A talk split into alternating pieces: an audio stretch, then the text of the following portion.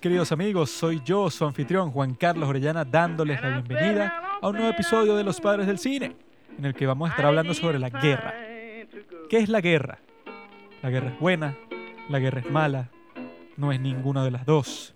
Simplemente es, como diríamos que un huracán es, que una gran tormenta no es ni buena ni mala, simplemente sucede. Al mismo tiempo, la guerra es un fenómeno natural, es algo parte de la naturaleza humana. La pregunta trataremos de analizarla, trataremos de responderla de alguna forma. No sé si es posible responderla, pero en este episodio tratamos de hacerlo. Juntos, Juan Pablo, mi persona y nuestro querido amigo Pita, otro invitado del podcast que vuelve a esta plataforma a conversar sobre este tema que también le interesaba a él, le interesaba cómo es que un individuo puede contradecir a una autoridad, cómo puede rebelarse cuando todo el mundo está yendo por un camino, cómo un individuo puede arreglárselas para de repente tomar otro rumbo frente a la presión social. Para eso él habló sobre la película Hawks Rich, en donde el protagonista, interpretado por Andrew Garfield, es un objetor de conciencia que va en contra de todo el estándar de ese momento, va en contra del zeitgeist y sin embargo triunfa y se convierte en un héroe. Pablo habló sobre Salvando al Soldado Ryan, que se convirtió en el estándar rápidamente de las películas de guerra desde ese momento, desde que se estrenó. Todas las películas de guerra que salieron después simplemente tendrían que cumplir los estándares de Salvando al Soldado Ryan. Fue el que determinó cómo debe grabarse una película de guerra. Y yo escogí The Thin Red Line porque creo que es la película de guerra más filosófica de la historia. Trata sobre este grupo de hombres que forman parte del mismo escuadrón en la batalla del Guadalcanal. Están experimentando el mismo horror de la guerra, pero sin embargo, cada uno lo experimenta de una forma totalmente distinta hasta que se enfrentan a su mortalidad, están al borde de la muerte y se dan cuenta que todas sus perspectivas que a primera vista parecen totalmente distintas son una sola, todos son partes de la misma conciencia. Una idea que pueden considerar budista, pueden considerar espinosista, que todos somos parte al fin y al cabo de la misma alma que se expresa de distintas maneras. Creo que es una forma bastante interesante de ver la existencia. Y que en este episodio, haciendo una combinación de todas estas películas, de todos estos aspectos que te demuestran, que te hacen pensar sobre la verdadera naturaleza humana, nos ponemos a conversar sobre si es verdad que tenemos a estos conflictos bélicos, estas guerras masivas en nuestro ADN, como tenemos cosas terribles como el genocidio, como la violación, cosas que son horrorosas, cosas que nos dan miedo pensar que nosotros somos parte de una raza de seres vivos que una y otra vez sigue cayendo en los mismos precipicios. Sin embargo, creo que es un hecho de nuestra vida que en todas las culturas y en todos los momentos de la historia han sido plagados por guerras y que lo más probable es que en el futuro siga siendo así. Entonces, si les interesa este tema, si les interesa, sobre todo en este contexto que estamos saliendo de que está siendo estrenado el 7 de julio, justamente el 4 de julio se celebra la independencia de los Estados Unidos, el principio con la escritura de la Declaración de Independencia, todas estas cuestiones que cambiaron el mundo para siempre y que fueron desarrollados por movimientos armados, bélicos, pues como también lo fue la Revolución Francesa, todos estos movimientos que de cierta manera liberaron a un grupo grande de gente, todos surgieron de esa violencia. Entonces la pregunta también es si esa violencia es buena, si es mala, o si está mal, en primer lugar, pensar en un hecho tan complicado como la guerra en términos tan simplistas como el bien y el mal? Eso es una de las interrogantes no solo más interesantes de este podcast, sino de la existencia en sí, que bueno, existen videos y podcasts sin fin que tratan de responder esta pregunta que, como todas las preguntas filosóficas, nunca van a tener una respuesta 100% definitiva, sino que van a ir cambiando según su tiempo. Van a ser a priori transitivos, si saben a lo que me refiero. Wink, wink.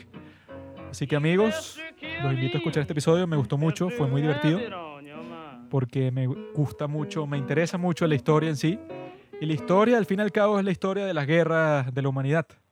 Así que si también te interesa todo esto, querido compañero que escuchas esta introducción, diviértete. I woke up this morning, get around for my shoes. Everybody got this, whoa, walking to.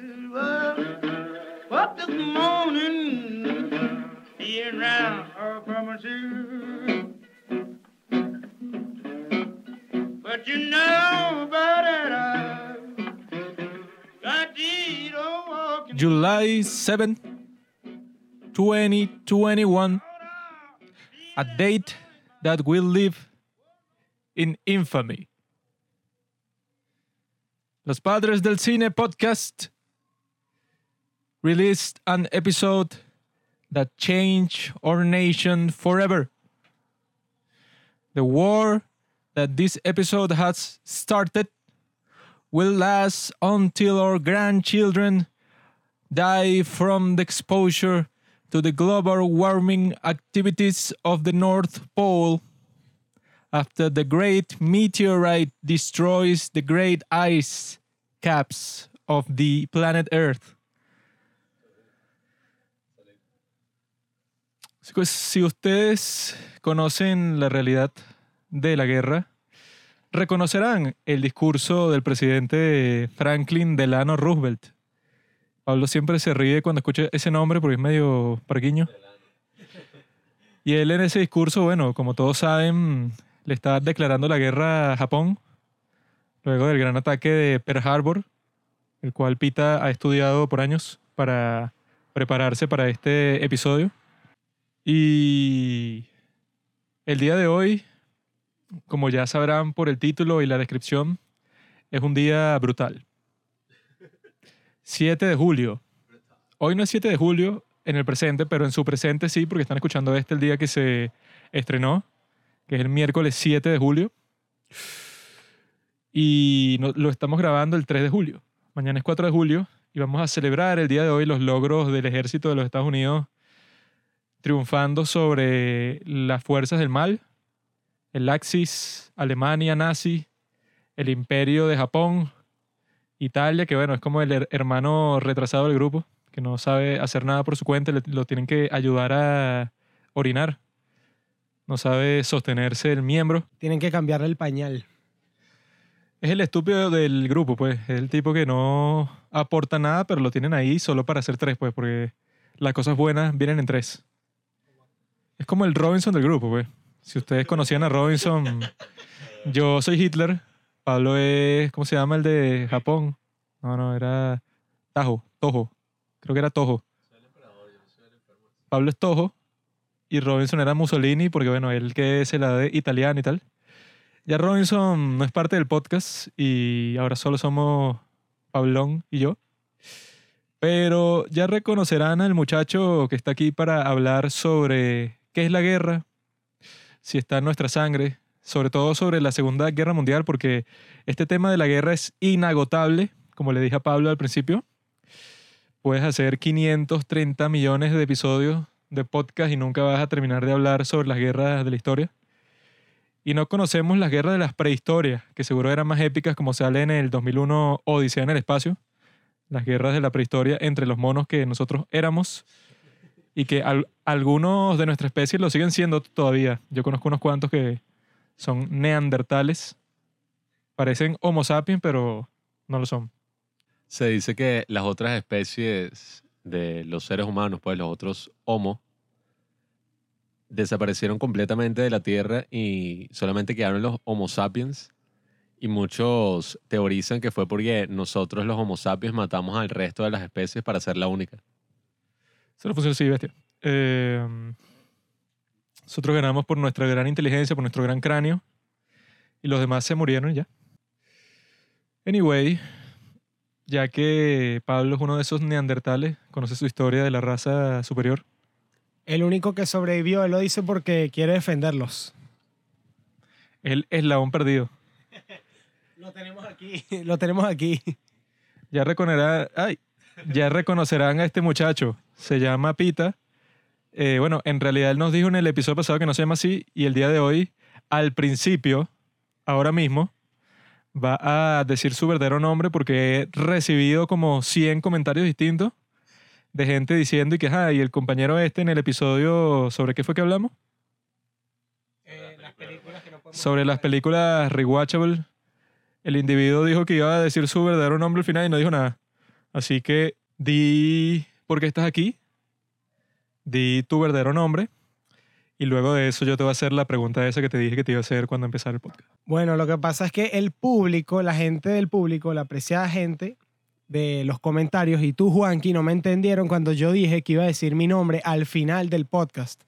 La gente pensó que era al final de ese episodio y realmente no me refería a eso, me refería al final, ya dentro de muchos años, cuando saquen el último capítulo del podcast, ahí me refería. El, el último sonido, el último, la última pieza de audio que van a escuchar, que van a escuchar, la última pieza de audio que van a escuchar en sus audífonos, en sus cornetas, va a ser mi nombre, allá en el 2053, cuando este podcast termine. Una ceremonia así, todos nosotros en traje, en un teatro, y llega Pita así, pero que sin silla de ruedas, totalmente distinto, el pelo gris. Y que bueno, todos saben, todos los fans de los padres del cine saben lo que esto significa. Llegó el momento, y lo voy a repetir, ahí. O podemos saltarnos esa parte y llegar a la parte de mi verdadero nombre. Yo sé cuál es tu verdadero nombre. Pita al revés. Atip. Atip. Así es que te voy a llamar ahora Atip. Atip, ¿por qué estás aquí? Has descubierto mi gran secreto, ¿Por qué? No, ¿por qué estás aquí Atip? porque he venido a hablar sobre algo que es horrible, devastador, sangriento para, todo, para toda la historia, pero que al mismo tiempo es demasiado importante conocerlo para saber quiénes somos hoy. la respuesta es la guerra. Estoy aquí para hablar sobre la guerra, tener una conversación muy amena con mis buenos amigos Pablo y Juanqui. Muy bien. La pregunta que se me ocurrió, como ya tú respondiste, la que le hacemos a todos los invitados. La pregunta ahora es, y la vamos a responder todos. Si pudieras elegir tu lugar de nacimiento, ¿cuál sería?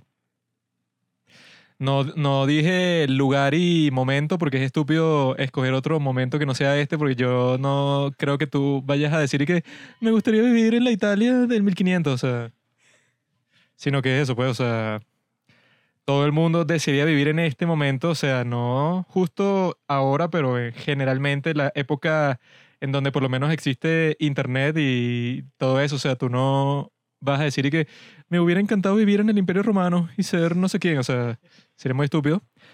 Pero es más interesante en qué país, o sea, cuál quisieras que fuera tu nacionalidad si pudieras escogerla de alguna manera cósmica. Eh, es una pregunta algo difícil, la verdad, porque sí. Este. O sea, es difícil y fácil al mismo tiempo, porque sí me lo he preguntado y que, Berry, como, como esas preguntas algo curiosas que uno se hace antes de dormir y que, ¿qué hubiera pasado si yo hubiera nacido en otro sitio? ¿Cómo sería esta historia? No sé si sería de alguna manera decir y que, ah, eres un mal agradecido, no te gusta tu vida aquí en Venezuela, lucha. Patria.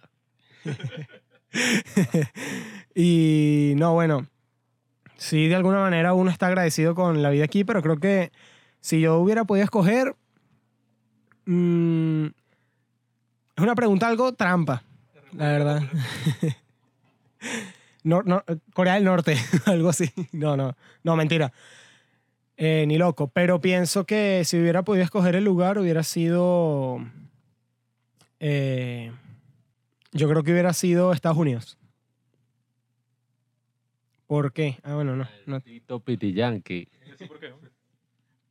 Tengo que decir por qué, ok. Eh, bueno, porque, bueno, yo lo veo actualmente, obviamente no me lo preguntaba así. Esa, esa es la, eso es lo que digo que es la pregunta trampa.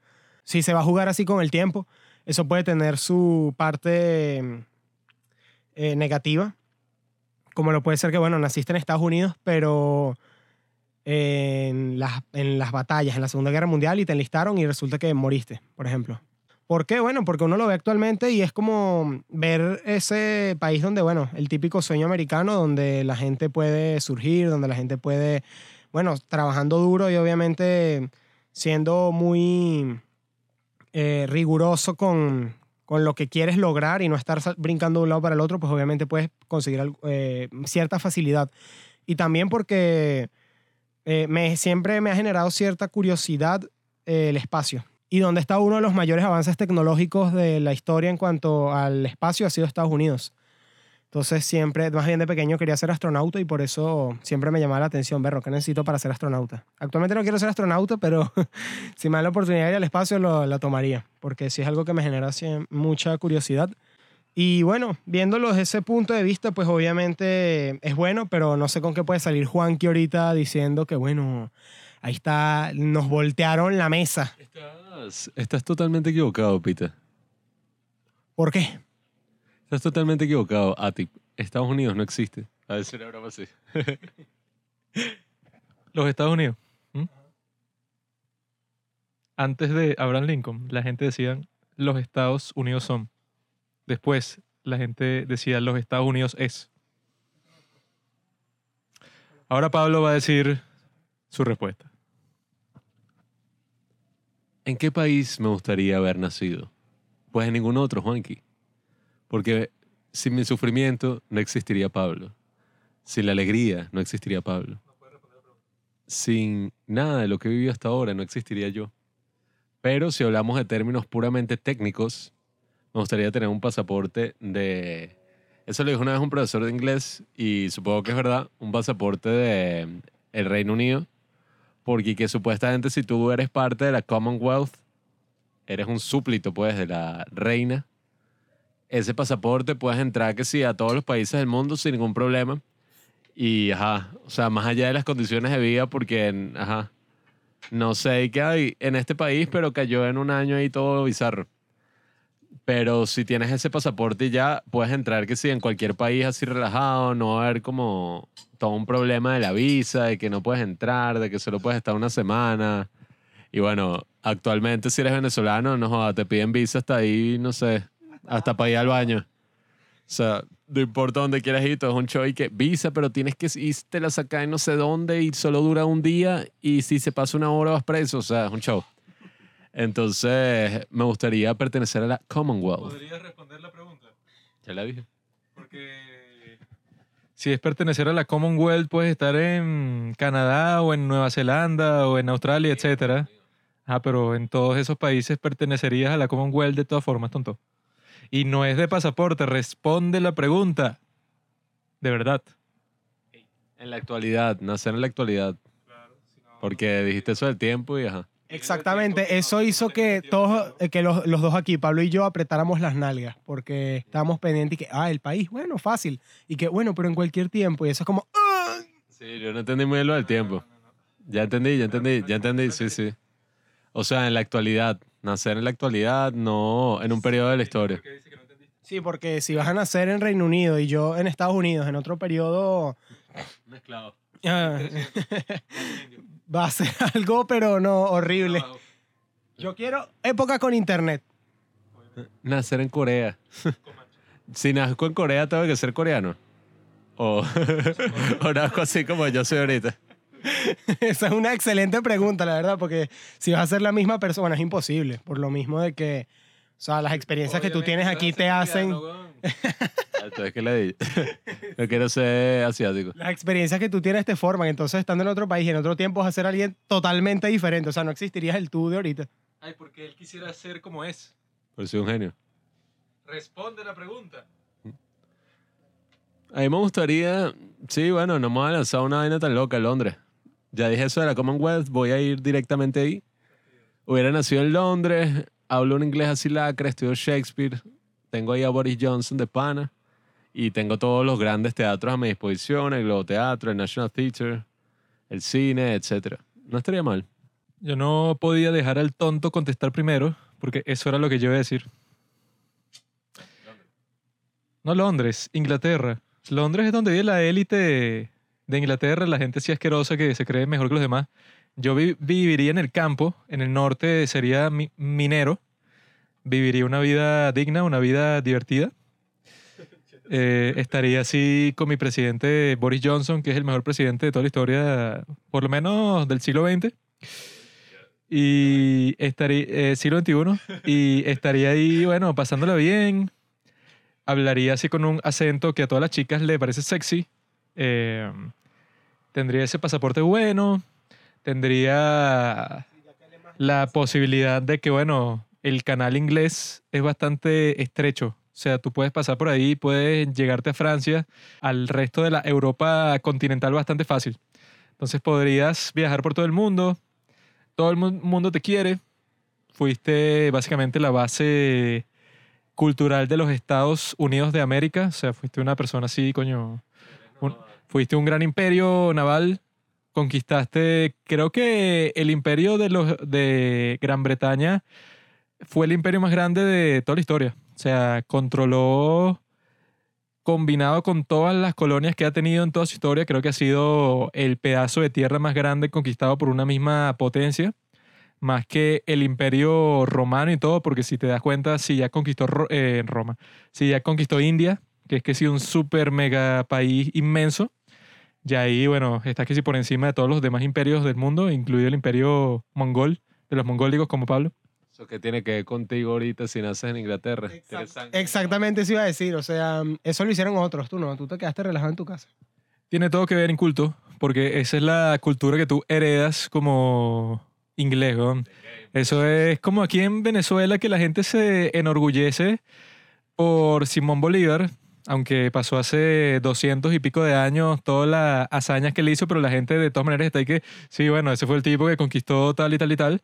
Bueno, Simón Bolívar hizo algo bastante grande, etcétera, pero los ingleses, eso, si conquistaban Estados Unidos, India, partes de África, partes de Asia, o sea, era un imperio grandísimo, gracias a la, ¿cómo se llama? A la marina que tenían y en realidad fueron una, entre comillas, república antes de los Estados Unidos porque ellos ya eran una especie de monarquía constitucional, o sea, el rey no podía hacer lo que le daba la gana todo el tiempo, sino que tenía ciertos límites gracias a la constitución que no está escrita ni, ni siquiera, sino que fue algo como que se fue desarrollando durante toda su historia hasta que existían estas reglas que no estaban escritas, pero nadie se atrevía a romperlas porque podía ser algo muy peligroso. Entonces yo creo que ese es el país que fue como que el primero, pues, o sea, ni siquiera tuvo que existir una revolución como la Revolución Francesa, que bueno, que volvió mierda todo el país, para que la gente de ese país, que al parecer era muy civilizado, dijera que bueno, ya esto de la monarquía absoluta así no funciona, porque este tipo puede decidir lo que le dé la gana cuando quiera, sino que hay que hacer una vaina como que más equilibrada. Y de ahí surgieron todo el resto de los movimientos democráticos. Pues, o sea, el país fue incluso primero que los Estados Unidos en esa invención popular. Tú si naces en ese país vas a ser pobre y te van a matar en un accidente de cuchillo. Si nazco en ese país, yo probablemente sería de la élite.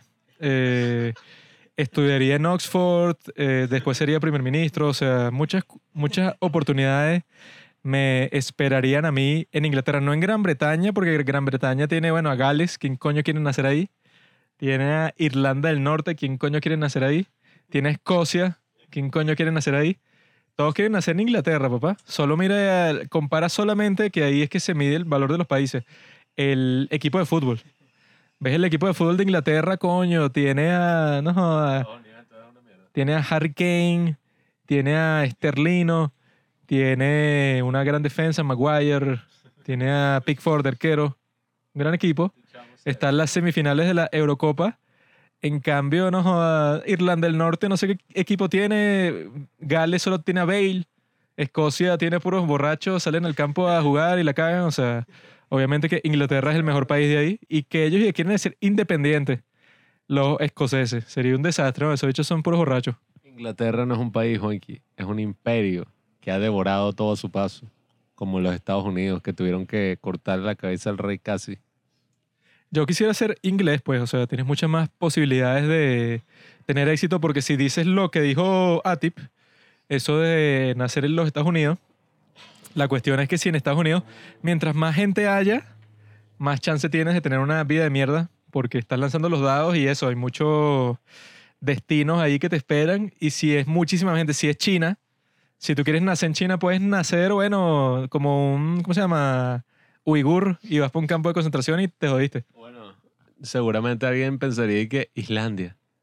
Porque bueno, ahí sí hay como más probabilidad entre todos así de que tengas una vida buena, pero bueno, Islandia en sí se ha idealizado demasiado últimamente, pero ¿quién coño? Islandia, Il- Islandia es un país nulo, tiene un idioma que nadie quiere hablar, tiene a una gente ahí que, bueno, lo que hacen es exportar pescado, o sea, eso no es una, una vida para nadie. Gran Bretaña sí es un, un gran país.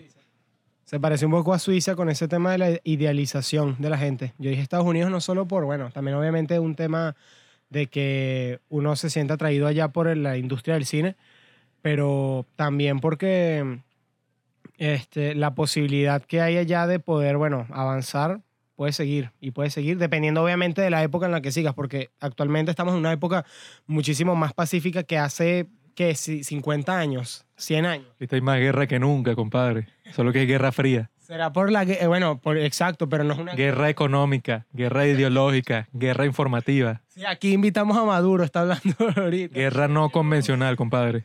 El sueño americano es exactamente eso. Un sueño, no existe. Es una pesadilla. Si eres negro, te pasa como George Floyd. Thank you, George Floyd. A mí nadie me quita lo latino, compadre. Nadie me quita lo bailado, el, ¿cómo es? El tumbado latino, nadie me lo quita. ¿Tú qué quieres? Irte, bueno, a esa tierra ahí donde siempre está nublado, toman té. Son todos así, estúpidos.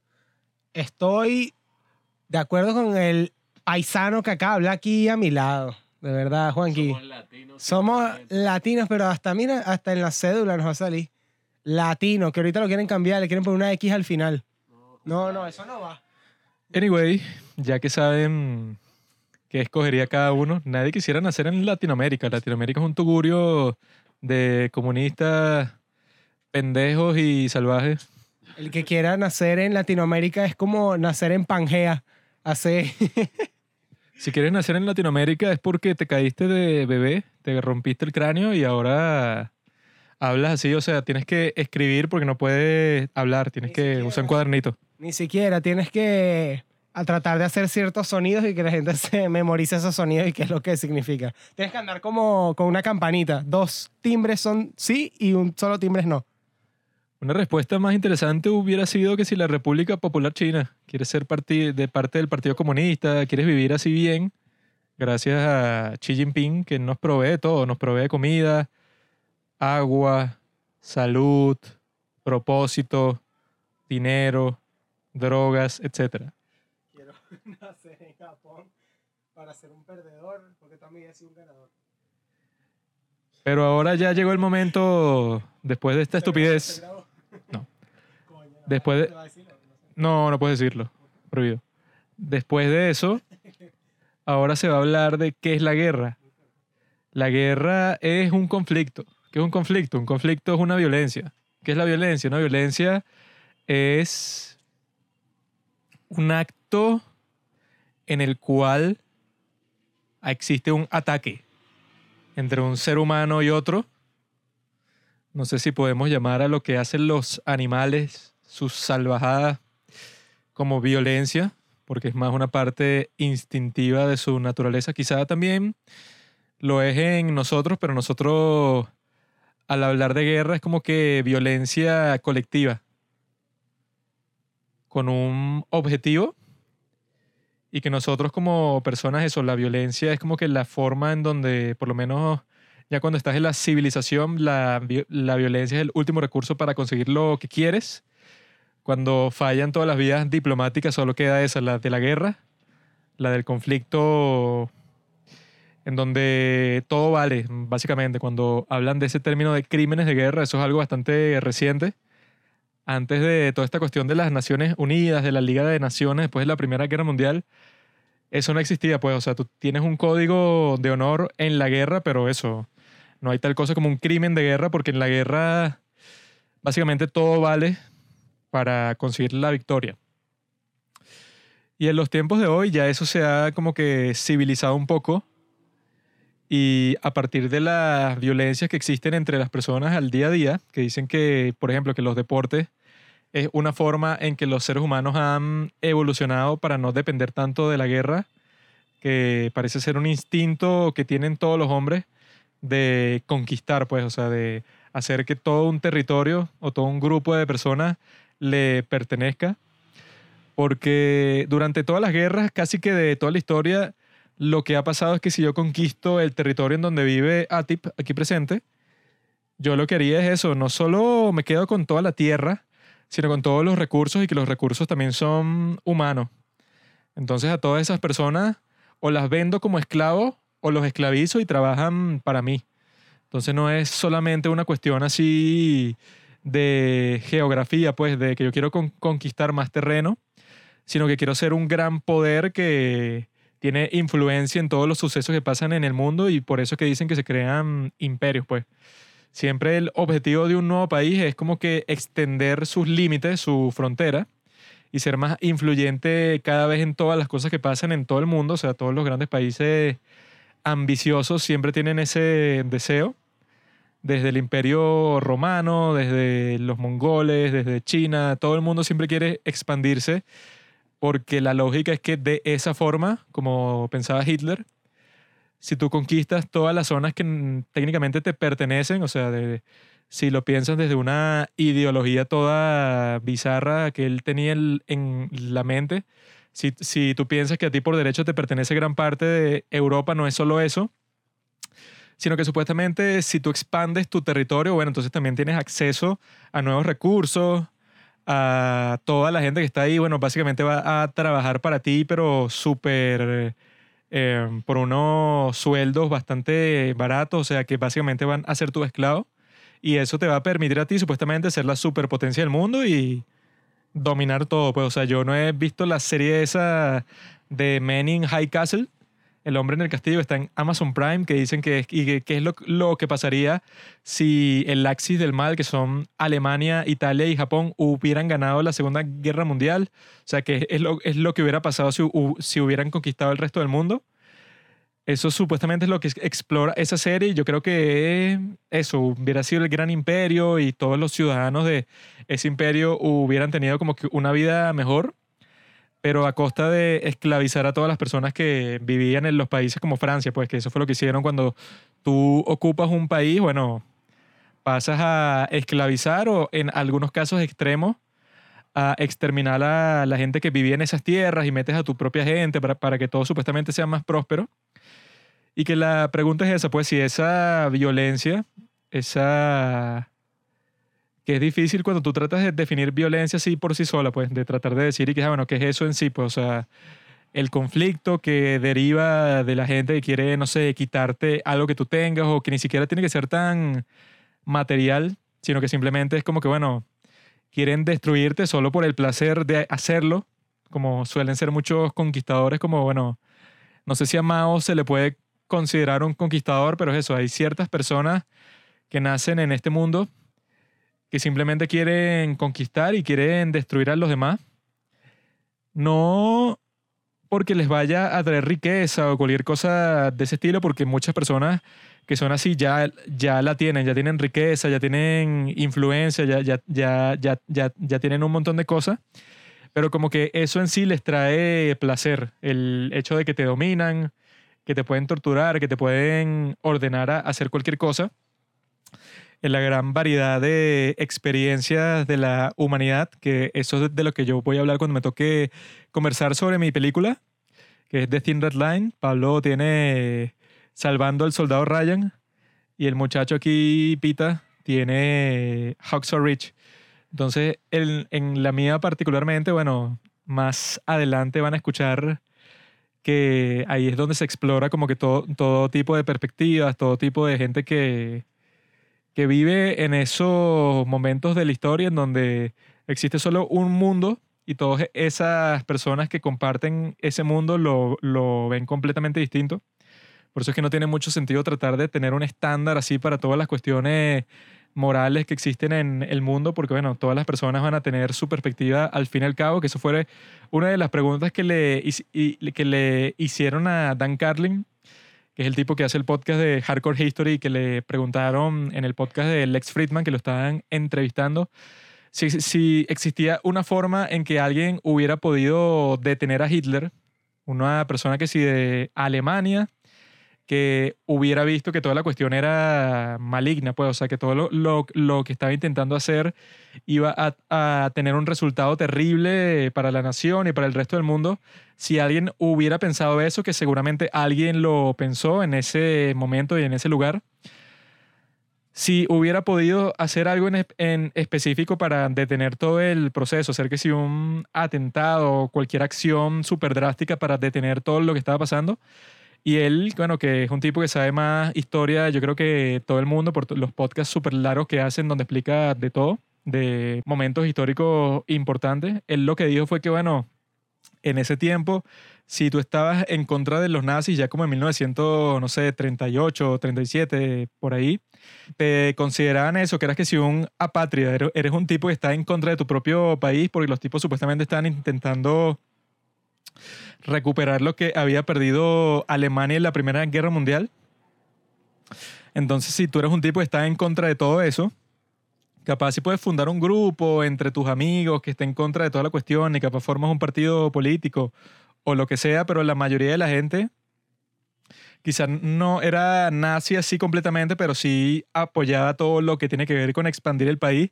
Que eso es lo que siempre pasa, pues, o sea, que la gente dice que no, bueno, si yo hubiera vivido en ese tiempo, yo hubiera estado en contra de todo eso, porque yo sé que eso es malo, quitarle la tierra a la gente, eso es terrible y tal. Pero durante toda la historia, o sea, si tú eres un- una especie de conquistador, de líder militar como lo era Julio César, y tú conquistas un montón de territorios cualquiera solo porque lo quieres hacer y quieres expandir las fronteras de tu imperio, ahí casi que todo el mundo se pone de tu lado porque dicen y que bueno, este tipo no solo nos está consiguiendo más riqueza, o sea, va a hacer nuestras vidas más prósperas, sino es un tipo que bueno, tiene éxito en todo lo que está haciendo, está subiendo nuestro nivel de influencia en todos los asuntos del mundo. Y ese espíritu conquistador yo creo que está en todas las personas y más cuando estás así en colectivo. Porque eso, mucha gente dice que no sé a quién se le atribuye la cita así que cuando tú, con respecto a una persona, tú confías en una persona, pero cuando esa persona está en un colectivo ya es como que algo totalmente distinto. Como que se fusiona con cualquier idea que tenga alrededor y eso puede ser súper peligroso porque, bueno, esa euforia colectiva te puede llevar a cualquier sitio terrible de la existencia. Y en el caso de todos esos desastres de los que vamos a estar conversando, que bueno, que la Segunda Guerra Mundial fue el conflicto más costoso en vidas de toda la historia, y que si lo comparas con la Primera Guerra Mundial, que en comparación, o sea, la gente cuando vivió la Primera Guerra Mundial no había experimentado nada parecido. Fue la primera guerra en donde se probaron todas estas tecnologías masivas de destrucción, toda esta artillería terrible capaz de- matar a cientos de miles de hombres en un par de horas. Era la primera vez de toda la historia, sin embargo, la gran mayoría de las personas que murieron en la Primera Guerra Mundial eran soldados. Que eso, bueno, no lo hace mejor, pero por lo menos no es tan trágico. Sin embargo, en la Segunda Guerra Mundial, la gran mayoría de las personas que murieron fueron civiles. Entonces, eso hace el conflicto mu- mucho más dramático porque en la Primera Guerra Mundial lo que pasaba es que existía un campo de batalla como tal. O sea, que tú decías que yo voy a, a cavar mis trincheras en cierto sitio. Ahí es donde nos concentramos todos. O sea, va a ser infernal en todo ese campo en donde estemos. Quizá en algunas batallas sí tuvieron que pelear en ciudades como tal, pero no fue un conflicto de ese estilo. Pues, o sea, que todas las grandes batallas en la Segunda Guerra Mundial que si en Stalingrado y cosas de ese estilo morían cientos de miles de civiles en un par de días, pero en la Primera Guerra Mundial, a pesar de que fue la guerra más costosa en vidas hasta el momento, no fue tan horrorosa por eso, porque si existía una especie de tradición de que tú decidas que no vas a pelear en una ciudad porque es demasiado bestial, pues, o sea, no vas a pelear en las casas de la gente, porque llega un punto que se vuelve absurdo, pues que estás ma- matando a un montón de civiles que te encuentras en tu, en tu camino, pero sin ninguna razón, porque haciendo eso no vas a lograr nada si el ejército del otro lado sigue intacto, pues no importa todos los esfuerzos que tú tengas, sino lo que vas a hacer es que todo va a ser más infernal de lo que era antes. Entonces, por eso es que nos, estamos concentrando en este capítulo y por la que las películas suelen concentrarse también en eso. Hay un montón de películas sobre la Segunda Guerra Mundial. Aquí solo estamos conversando sobre tres, pero por ejemplo tienen que si a la caída de Hitler, pues, o esa película de Alemania que es buenísima, que habla eso sobre los últimos días de Hitler en su búnker y toda esa cuestión. Porque es eso, es una guerra tan dramática en donde dicen que se volvió tan famosa así, no solo en el cine, en la literatura, en todas las formas de expresión, porque es bastante clara. Es como que, bueno, están estos desgraciados que son Hitler y los japoneses que se creen superiores a todo el mundo y quieren conquistar y esclavizar literalmente al planeta entero y los tienes que detener de alguna forma porque además de todo eso, bueno, están exterminando gente, son racistas, están haciendo genocidios en todas partes que, que, van. Entonces, como que mucho más claro, es un conflicto que tú dices que, bueno, están los buenos y están los malos, así tipo Star Wars, pues. Que dicen que muchas de las cosas que salen en Star Wars o en películas parecidas vienen de la Segunda Guerra Mundial porque es como que bastante satisfactorio en nivel de historia. Porque tú dices que bueno, está súper claro, es como que una guerra buena, entre comillas, porque te está jugando el destino del mundo y todas esas cuestiones. Ya luego de eso fue muy distinto. Fueron guerras como la guerra de Corea, la guerra de Vietnam, que era como que más así estilo de guerra de guerrilla, mucho más eh, brutal, pero hasta el punto de que es absurdo, o sea, hasta el punto de que tú no ves forma de triunfar, tener así la gran victoria, como después así pasa en guerras tipo Afganistán, Irak, un montón de sitios así, que no hay victoria absoluta, definitiva, sino que tú simplemente estás metido en ese mundo y todo se vuelve absurdo, tú no sabes qué hacer, se mueren soldados, se mueren civiles, se destruye el país y nadie sabe por qué está pasando. Entonces, quizá después de este podemos hacer también otros capítulos sobre la guerra, sobre otras guerras o, lo que sea.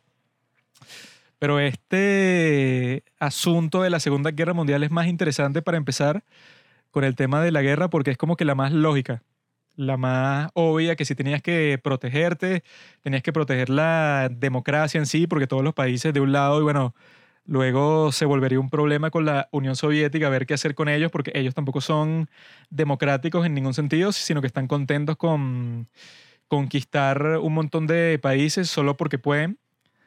Entonces es como que bastante satisfactorio y después todas las guerras que sucederían, como que tú puedes hacer una historia sobre eso, pero terminan siendo historias así como que posmodernas, como que absurdas, como que la gente dice que bueno, la guerra no tiene sentido, no sirve para nada, que es una visión así muy contemporánea, pero en realidad es como que bueno, durante el resto de la historia no fue de esa forma, o sea, no fue tan así, porque nunca se hablaba de un conflicto masivo mundial como este que se está conversando, sino que es una cuestión que puede durar, no sé, tres meses, unos días, máximo que sí, uno o dos años.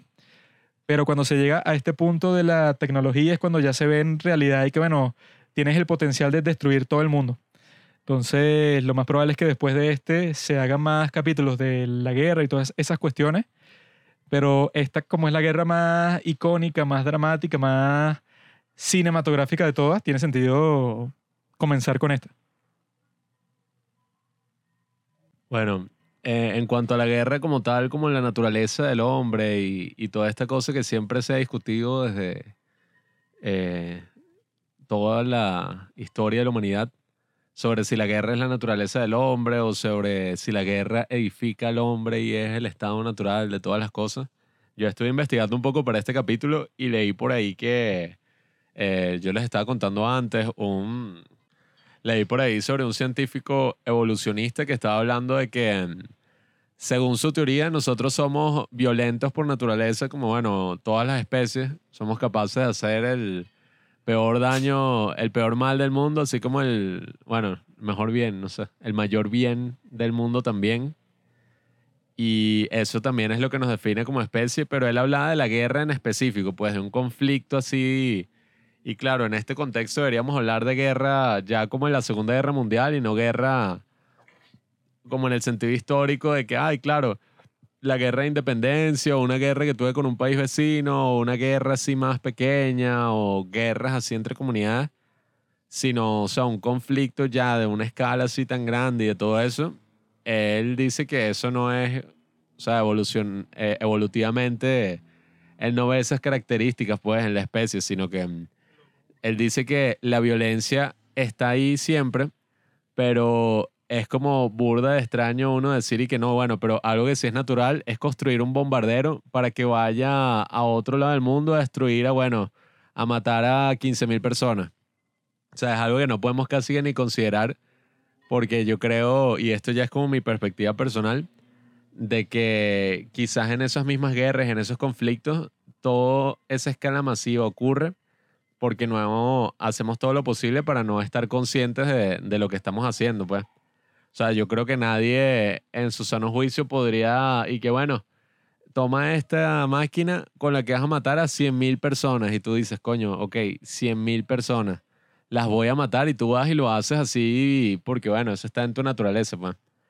Yo creo que eso es algo que no ocurre, sino más bien lo que ocurre es que se buscan formas de mover y de cambiar todas las perspectivas para que tú no estás y que bueno, ahora voy a matar a 100.000 personas que son exactamente, o sea, seres humanos, pues así como yo, sino que por eso es que también se crean esas grandes narrativas, pues voy a matar a 100.000 malditos que son más peligrosos que uno y que pueden causar más daño, y aunque sea así, no se puede negar que cualquier cosa, incluso la misma bomba atómica o algo así, ese acto en sí eh, es una de las cosas más atroces, pues, de, toda la historia humana.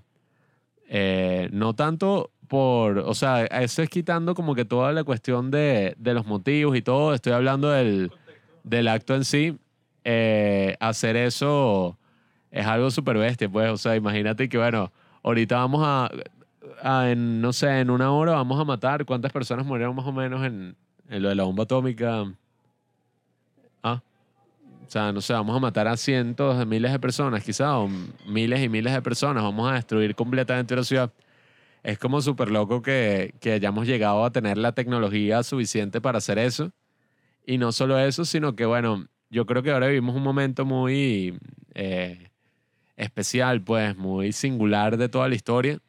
Porque si bien antes la guerra era como súper común, pues, o sea, claro, una cuestión de si tienes un conflicto así, una comunidad con otra o un país con otro, si es que caso había un país o era más bien un grupo de gente, ahora todos los países están como súper definidos, o sea, todos los países están definidos por una frontera y esa frontera está compuesta por un ejército que tiene armas nucleares. O sea, que puede decir y que, bueno, marico, si me quieren joder, no joda, termina el mundo. Te lanzo una bomba nuclear. O sea, que, que ahí es que voy con ese argumento que digo, ya esas cosas, decir que son parte de nuestra naturaleza y todo, ya eso no es como violencia, ya eso es como un poder que yo creo que ninguno de nosotros puede o tiene la capacidad de, decir, no, sí, claro, o sea, todo eso está controlado, pero tener el poder de destruir el mundo es algo que, o sea, yo creo que nadie se imaginaba, pues. A lo largo era, no sé si ciencia ficción, pero tener un poder así tan grande es algo, bueno, que ya decir que eso está así, es que nosotros somos seres violentos o tal, es difícil, pues es difícil. Y, y eso es en cuanto a la naturaleza de la guerra como tal yo creo que en los últimos tiempos y a raíz de la Segunda Guerra Mundial y, otras guerras que fueron pasando, se cambia la perspectiva de lo que es la guerra como se consideraba antes y que, bueno, por ejemplo, un conflicto político. Tú ves una pintura de, de cómo se veía la guerra antes y tú ibas a ver la pintura de un general, tú ibas a ver la pintura de un rey e incluso seguramente ibas a ver una perspectiva en esa pintura o en lo que sea que estuvieras consumiendo, pues sea eh, un libro o algo de este estilo, de una perspectiva de que, bueno, tantas personas estaban peleando acá, o sea, en los últimos tiempos es como la perspectiva del soldado. Ya no es la perspectiva del general así controlando a, a menos que sea un videojuego así, Age of Empire, pero ya tú no estás viendo como que, ah, ok, un general así endiosado que está controlando un pocotón de peones que están peleando ahí, sino que en los últimos tiempos se considera más la perspectiva del soldado, pues, y, y de lo que una persona tiene que pasar en la guerra. O sea, ya mm, históricamente, claro que podemos ver cualquier conflicto y cualquier cosa como que, ah, bueno, todas estas personas murieron aquí por esto que iba a pasar. O sea, un poco más, eh, quizás objetivamente o quizás más detached, pues, o sea, más... em, no sé cómo se traduce esa palabra ahorita, pero no, si tú de verdad fueras a meterte en esa guerra y pelear en esa guerra, quizás tu perspectiva sería totalmente distinta, pues. Porque lo que termina pasando en todas estas películas es que estos tipos, cuando están ahí metidos en la guerra, eso es paja que ellos están, o sea, es muy difícil que tú estés peleando por un ideal en ese momento donde tu vida está en riesgo, pues. Tú no estás y que, bueno, haré esto para que Estados Unidos sea un gran país y podamos combatir con los nazis. Quizás esa es tu motivación ahí principal para llegar al punto y tal pero ya cuando llegas al campo de batalla, como es en estas películas, tú estás sobreviviendo. Y eso es lo que mucha gente en la actualidad ve como la ironía, pues, de la guerra. Que es y que, bueno, vamos a hacer este... O sea, mucha gente trata de no hacer todo lo posible, de no entrar en un conflicto que lleva una guerra. Y bueno, yo creo que ahorita es casi que imposible que haya una guerra mundial, porque, ajá, eh, yo creo que es como dice Albert Einstein, pues, como dijo al final de la Segunda Guerra Mundial, si llega a haber una tercera guerra mundial, la cuarta la vamos a combatir con palos y piedras. Oye, o sea, porque si de verdad hay una broma así tan fuerte y tú tienes armas nucleares, o sea, es muy difícil, pues no, no es algo así como en la segunda o en la primera y que, ah, bueno, vamos a lanzarnos, pues, Eh, vamos a conquistar estos países, o sea, vamos a conquistar Estados Unidos, el culo tuyo.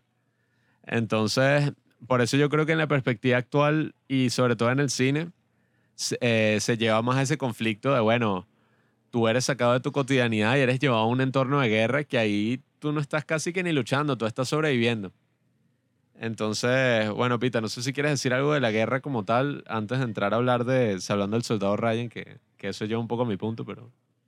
Bueno, recuperando un poco lo de la naturaleza humana, que siempre apunta hacia la guerra, creo que hay que ver también lo que está detrás. O sea, guerra va con unos... La, la guerra se hace con unos ideales, pero hay que notar toda la muerte que hay detrás. Creo que es importante recordar eso. No, yo sé que uno lo dice fácil. Uno dice muy fácil, ah, en la Primera Guerra Mundial murieron 10 millones a 31 millones de personas. Y en la Segunda Guerra Mundial murieron 61 millones de personas. Se dice muy fácil, pero hay que ponerse a pensar en eso, como la frase que dice, una muerte es una tragedia, mil muertes es una estadística. Creo que actualmente lo vemos más como estadística, como ajá, algo que sucedió, pero hay que entender también esa parte trágica que hay detrás de cada muerte, porque... O sea, era eran personas que están dejando su hogar, eran esposas que se están quedando sin su esposo, eran familias que se están quedando sin el padre, eran básicamente un ser humano que iba a un sitio a morir.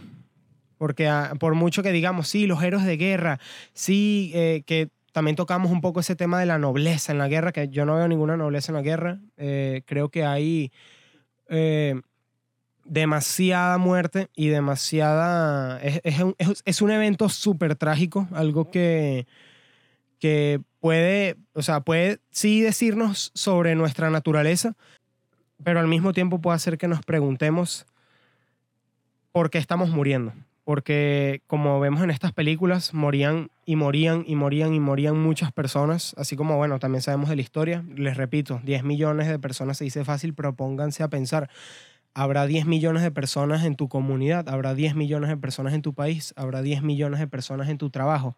Imagínate a todas esas personas muertas, a todo ese grupo de cuerpos eh, luchando, bueno, como, como se supone que era, que por el ideal, por, por Estados Unidos o por Japón o por Alemania, cuando realmente muchas veces en la guerra ya se te olvida todo eso y tú empiezas a pensar incluso en vengar a mi hermano que lo acaban de matar a mi lado y acaba de perder la vida porque le pasó una bala por la cabeza o, ven, o vengar a, a, a todos, a todos mis compañeros muertos y solo quedo yo, ¿sabes? Un montón, ¿saben?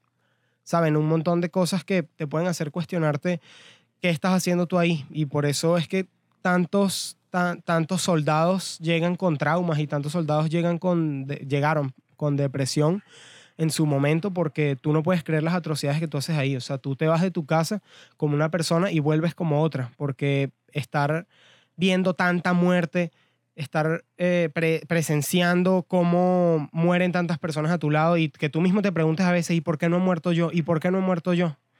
Que pudie- pudiésemos dárselo a un, a un hecho de, de mera suerte, la razón por la que no has muerto, pero si te haces esa pregunta, entonces tal vez realmente la guerra es parte de la naturaleza humana, porque si es parte de la naturaleza humana, tendríamos que entender entonces por, por qué estas personas llegaban tan traumadas, si, si, era parte, si se supone que es parte de la naturaleza humana, por qué estas personas tenían un momento de quiebre, tenían un momento en donde esto los sobrepasaba, la guerra es más grande que tú, supongo que se, se decían muchas personas, que yo solo soy un hombre, ¿qué voy a hacer aquí? Y apenas te levantabas con tu rifle te disparaban. Es algo que sinceramente yo lo pienso y pienso es en pura tragedia, puras muertes, puras personas que, que en su casa estaban esperándolos sus hijos, sus madres, sus hermanos, sus hermanas, quienes hayan quedado con ellos y pues es, es una es un, un río de sangre que queda obviamente en la historia y por eso es bueno recordarlo, para entender, como dije al principio, quiénes somos y, e ir debatiendo, como pensamos ir a hacer en esta charla, e ir hablando y teniendo una conversación acerca de todos estos puntos de vista que hay sobre la guerra y recordando siempre, por lo menos desde, mi perspectiva, que es una tragedia gigante, una tragedia que no debería replicarse más nunca, a pesar de que vivamos tiempos violentos, a pesar de que sigamos viviendo tiempos difíciles, pero a pesar de todo lo que pueda pasar actualmente, no, no hay que poner hacia abajo, ni poner debajo de la mesa, ni hacer ver como menos todas las vidas que se perdieron ahí. Les repito, 10 millones, 31 millones, 61 millones, no se, se, se dice muy fácil, pero no se piensa tan fácil. Pónganse a pensar, a en esas personas, en todas las personas que murieron y en lo trágico que debe ser eso y que casi que, como dicen en la película, la delgada línea roja, pues ellos mueren como perros, ellos dejan de ser humanos, porque ni siquiera puedes sepultarlos, los tienes que dejar ahí. Muchos habrán muerto eh, eh, pensando en sus hogares, pensando en que querían, querían estar allí en su, en su cama antes que estar ahí, a pesar de todos los ideales de que Estados Unidos, que allá está el enemigo, Japón es el enemigo, Alemania es el enemigo. Tenemos que ir, pues obviamente siento que a pesar de todo eso, cuando estás muriendo, tú piensas es en todo, en, en todo menos en, en todos los sacrificios que tú estás haciendo al estar ahí. O sea, piensas es en tu casa, piensas es al, en... eh, puedes tener mucho miedo y son cosas que obviamente son trágicas, son eh, cosas que ni siquiera yo sé si, si yo mismo lo podría resistir. Y por eso vale la pena recordarlos y recordar a todas esas personas que, que nos recuerdan todos los días que se puede caer en una desgracia así, tan, tan trágica y tan horrible y mórbida para la humanidad completa. Sea, yo creo que tiene que ser parte de la naturaleza humana 100%, porque como dicen de la religión, que si todas las comunidades en todo el mundo y, o sea, en cualquier época y en cualquier lugar han tenido una religión, una, una serie de dioses, de leyes morales, de cualquier expresión que se le puede dar a un comportamiento así, puede ser exactamente igual, pero con la guerra, porque eso ha pasado en todas partes, o sea, quizás si te pones a calcular cuánto tiempo ha pasado el mundo en guerra, o sea, que alguna parte del mundo tenga una guerra importante, yo creo que ha sido eterno, pues, o sea, ha sido constante desde el principio.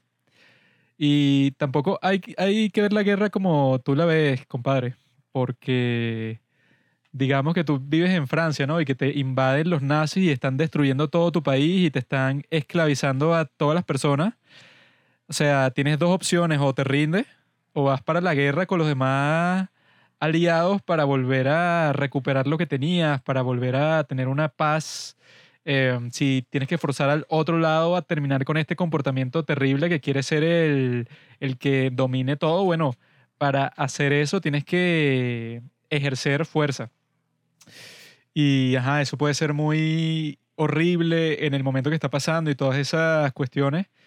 Pero ese es el, el precio que tienes que pagar para no tener una vida completa de esclavitud. Pues, o sea, porque ¿qué hubiera pasado si la gente cuando los nazis empiezan a invadir todo el mundo, dicen y que bueno, para evitar una guerra, mejor dejémosle a Hitler todo el territorio que ya tiene. O sea, que tiene a un montón de países de Europa del Este, ya los conquistó, tiene a Francia, tiene a tal y tal y tal.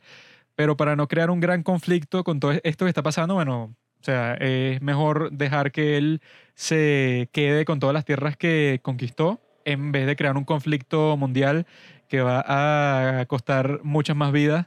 Si tú dices que bueno, vamos a dejar que los nazis se queden con lo, con lo que tienen, lo más probable es que hay muchas menos muertes porque no van a invadir ningún otro sitio ni nada, pero toda esa población va a vivir esclavizada y eso no, no es solo una característica de la Segunda Guerra Mundial, sino de toda la historia, pues, o sea, en, en toda la historia puedes ver 100.000 ejemplos distintos de gente que comienza la guerra, como en la guerra de Corea, pero siempre hay alguien que es el agresor al principio, el que comienza con el, con el problema y eso, tú tienes dos opciones, o te sometes o comienzas este gran conflicto que, bueno, que si no te hubieras sometido, ¿verdad? Causa muchísimas más muertes que si tú te dejas ser dominado, colonizado eh, por siempre. Pues, o sea, como eso, en este podcast ya contamos la, la historia sobre la conquista de México de Hernán Cortés, en donde eso, si los nativos no se resisten, si dicen que de ahora en adelante todas sus tierras pertenecen al rey de España y eso, se someten completamente a estas nuevas autoridades, no hay guerra, sobrevive toda esa gente, pero el punto es que en toda la historia siempre hay alguien que crea el conflicto, el agresor al principio, y siempre hay alguien que se resiste. Yo creo que esa es la forma más elemental de que describas la guerra. Siempre hay un agresor, alguien que quiere poder, que quiere riqueza, que quiere fama, etc. Y si tú te resistes, existe la guerra. O sea, yo creo que ese es el elemento principal que lo define que no sea una masacre, o sea, porque una masacre es cuando, bueno, tú llegas a un sitio y matas a todo el mundo y no hay resistencia y al final tú eres el jefe, o sea, de toda esa tierra, bueno, pues listo, pues, o sea, ya no hay ninguna resistencia. Pero eso, cuando si hay un tipo que quiere conquistar y hay una resistencia del otro lado, o que si tú también lo quieres conquistar a él y él se resiste, o sea, siempre uno de todas formas tiene que ser el primero. El primero que tiene eso, el impulso de conquistar al otro, cuando pasa eso tiene que existir guerra, sí o sí. Y la única forma de que no tengas guerra ya en el resto de la historia humana es que esa clase de gente que quiere conquistar al otro, digamos, injustamente, deje de existir y yo no sé cómo vas a hacer eso, cómo vas a hacer que eso, que la gente que tiene como que esa necesidad psicológica por poder y por conquista no exista Em, que la tenía eso, Hernán Cortés, Hitler, Mao, todos esos nombres que conoce, por alguna razón tienen como que un complejo psicológico para dominar a la gente, a otra, a otra comunidad de personas. Quiere ser el jefe, quiere explotarlos, quiere ser mejor. O sea, eso obviamente es parte de la naturaleza humana, ese sentido por conquistar al otro, mientras haya resistencia a eso, que siempre existe, siempre va a haber guerra, pues. Eso es lógico. Bueno, lo que pasa, Juanqui, es que yo no lo decía desde el punto de vista antiguerra. O sea, tú ahí eh, lo estás poniendo en ese punto extremo de que no debería existir ninguna guerra para y que la única manera de evitarla es que nos esclavicen, es que venga eh, Alemania, venga Japón y viola a nuestras mujeres y se quede con, con, nosotros como esclavos, no. O sea, yo no lo decía desde ese punto. O sea, porque además ese punto es defensa, no es defensa mediante la guerra, pero es, es aplicándolo. O sea, tú, tú lo que estás haciendo es aplicarlo a un sentido antiguerra y no fue lo que quise decir. Yo lo decía hacia, eh, mi crítica era hacia el pensamiento de la nobleza que pueden tener eh, varios soldados, muchos soldados al momento de estar peleando, porque obviamente cuando regresan, cuando tú vuelves a la civilización, cuando vuelves aquí, tienes a tu esposa, tienes eh, a tus hijos y, o tienes a tu, a tu familia, si te quedó, pues obviamente tú, lo, tú ya recapacitas y lo ves desde otro punto de vista, porque vamos cambiando, vamos cambiando nuestra perspectiva. Pero ¿qué pasa? Yo lo, yo lo que me refería era a ese punto de vista que se tiene de varios soldados de que no, yo voy a ir allá y voy a eh, morir por, por este país, cuando muchas veces era casi que lanzaban, un, lanzaban una granada y morían seis y ya esos seis ah, no contribuían demasiado o, o- o- o ni siquiera un 1% a poder terminar la guerra, a que se acabara o a ganar. O sea, eran muchas muertes sin sentido y es eso. No siempre que vas a la guerra es con un sentido de nobleza, sino que Si, si siempre fuera una cuestión de defensa propia, siempre está justificado porque tú te estás defendiendo, pero muchas veces eso es por otros motivos, motivos políticos. Si tú eres un líder cuyo partido le está yendo mal, por ejemplo, o tienes una ideología así y tienes la oportunidad de ir a la guerra para ganar esa ideología y eliminar a tu enemigo, probablemente te lances por ahí y vas a utilizar a un pocotón de personas para que luchen por tu causa y al final es algo que solo al, al final casi que te beneficia a ti, pues. O sea, en general, tampoco es una cosa así que no, la guerra nos beneficia a todos y todos salimos victoriosos y lo logramos. No, todas las guerras son así, pues. Sí, exacto. Y mi crítica era eso, a la deshumanización que había ahí. O sea, tú en el momento en el que empiezas a pensar en la guerra, no cuando vuelves, cuando vuelves algo puede ser algo diferente. Porque obviamente tú no vas a sentir y que no, ya, sí, fue increíble lo que hice por allá. No, todos los que vuelven de la guerra tienen incluso una mirada de que te transmite todo ese dolor, toda esa tristeza y todo ese trauma que viven por allá, pero en el momento que tú estás allá, a ti te toca es pensar, ¿es mi vida o la tuya? Y estos japoneses, estos cerdos, yo los tengo que matar y, y es lo único que piensas y eso obviamente te va deshumanizando. A pesar de que sea debatible lo de si es parte de la naturaleza humana o no. Básicamente lo que está diciendo es que no te gusta la guerra, a nadie le gusta la guerra, pero no puedes decir que no es parte de la naturaleza humana, pues forma parte de todas las culturas de toda la historia. Todo lo que tú haces, el lenguaje, comer, respirar, todo eso está en tu ADN. O sea, el punto de la naturaleza humana en sí es de la humanidad, no de cada persona en particular. O sea, que es tan difícil de entender que eso, si a ti te parece horroroso algo, como la guerra, el ejemplo perfecto es el de la violación. Puedes decir que en todas las culturas de la historia han ha habido un grupo de enfermos que violan a la gente por eso, por impulsos sexuales, por lo que sea, porque tienen problemas mentales, X. Pero el punto es que eso forma parte de la naturaleza humana. Eso no quiere decir y que todos los humanos están condicionados a violar. Eso no quiere decir que forma parte de la naturaleza humana, sino de la humanidad de una comunidad. Siempre vas a encontrar a un violador, como siempre vas a encontrar guerra, como siempre vas a encontrar el impulso religioso. Eso siempre está presente y por eso es que dices que es natural porque es algo que según las circunstancias se repite para siempre. Obviamente que si tu argumento es que la guerra es fea, que es trágica, que es horrible, obviamente pues es- en eso puede estar de acuerdo. Yo creo que hasta el soldado más arrecho, más condecorado que tú te encuentres, el tipo así que bueno, que sea general del gran ejército, te va a decir eso, que la guerra es horrible. Eso está de acuerdo todo el mundo.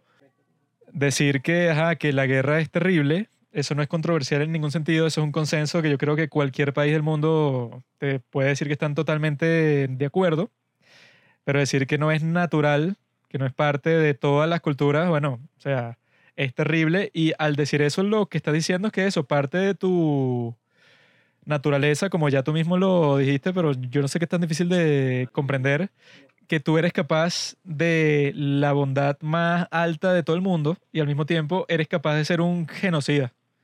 Pasa exactamente lo mismo. El genocidio es algo que ha pasado en todas las culturas de toda la historia. Y bueno, nadie te va a discutir que no es lo más horrible del mundo decir que bueno, tu, tu cultura no me gusta y los voy a matar a todos o si no est- esterilizo a todas las mujeres y mato a todos los hombres. Eso ha pasado en todas las épocas de la historia. Tiene que ser natural 100% y a nadie le gusta. O sea, la conclusión es esa. Tú, Pita, eres capaz de la bondad más alta, de ser la mejor persona del mundo, de ser Jesucristo, y al mismo tiempo eres capaz de ser el más maldito del mundo, de ser Hitler o ser Stalin, pues. Yo voy a hablar de mi opción que es Salvando al Soldado Ryan. Eh, Salvando al Soldado Ryan es una película de 1998 que muchos dicen que es la mejor película de guerra de la historia, aunque no estoy de acuerdo. Quizás será para ver. Yo, bueno, en cuanto a mejor película de guerra de la historia, quizás Apocalypse Now o, o otras así, porque creo que esta tiene algunas cosas ahí un poco no sé, un poco cliché ahí o un poco medio extrañas eh, a la mitad de la película, pero sí es una de las grandes películas y uno de los grandes referentes del cine bélico que en 1998 perdió y no ganó como mejor película, sino que ganó Shakespeare in Love por todos los esfuerzos de Harry Weinstein. Eso fue una mega controversia en toda la historia del cine.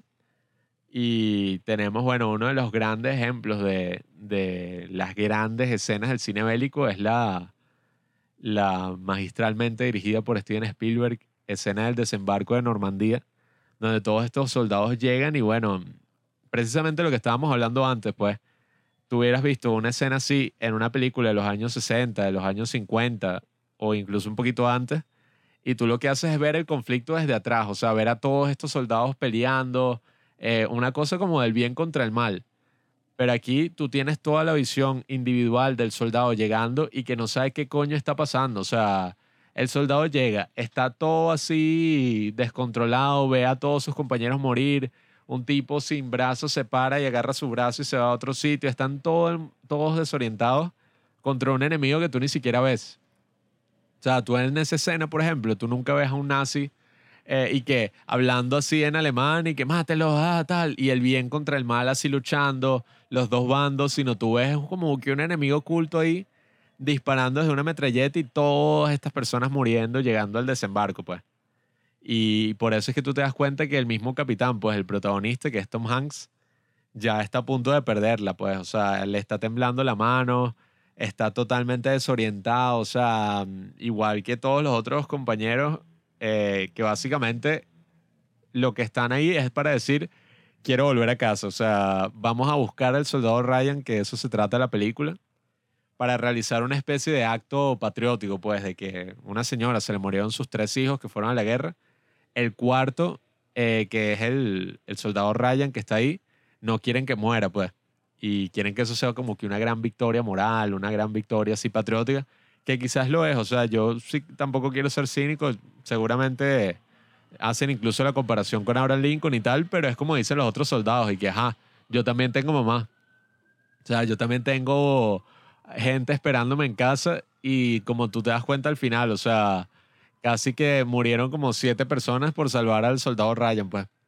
Y, y que al final esa ni siquiera fue en sí la misión que eso fue como lo fino de la película, al final la misión se convierte en lo que ellos fueron a hacer en la guerra, que fue como combatir y, ganar el, ganarle a los nazis, pues, o sea, se ponen ahí y, logran que ese puente no lo tomen los nazis y que sea una gran victoria para finalmente recuperar el control de Francia, pues, de, de esta ciudad.